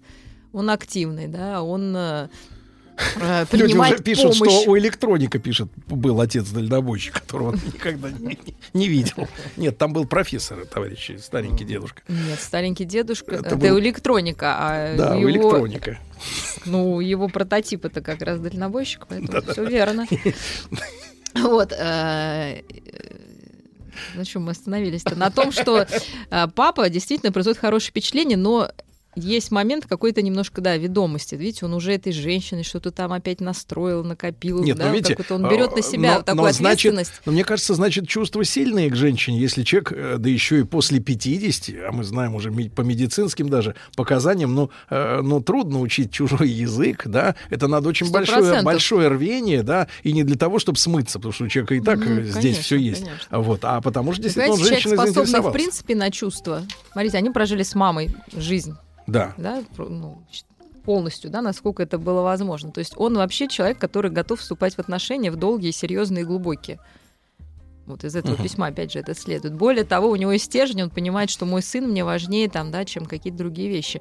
Ну, на редкость хорошее, да, впечатление производит вот эта история. Хорошо, Маш, но тем не менее, э, вот важно нам понимать эту историю, потому что очень часто э, женщины даже э, как бы ставят это не то, что как условие, а с возмущением. Вот пишут обычно, если женщина ищет, например, пару, да, будучи разведенной с ребенком, ну и странно, когда на самом деле, если там женщина дожила там до 35 лет, да, ну, допустим, до 40, и она говорит, что я пока без детей. Ну, я не про медицинские показания, а именно про социальные, да, там делала карьеру, еще там что-то 50 была замужем 20 лет, но мы как-то все еще не, не, не, не завели, потому что там нам было просто хорошо вместе. Вот, но э, э, женщина с претензией всегда относится к м, ощущениям мужчины к ее детям, да, то есть для э, мужчины четко все, есть э, женщина, которая ему нравится, да, Ну, значит, люби ее ребенка. Все-таки Да. здесь я не Нет, смогу нет, сказать нет, ничего серьезно, другого. Тин, ты до обя... это вменяется в обязанность. Нет, не люби, но относись уважительно к, э, ну, потому что, ну, любить вообще невозможно кого-то, да, заставить.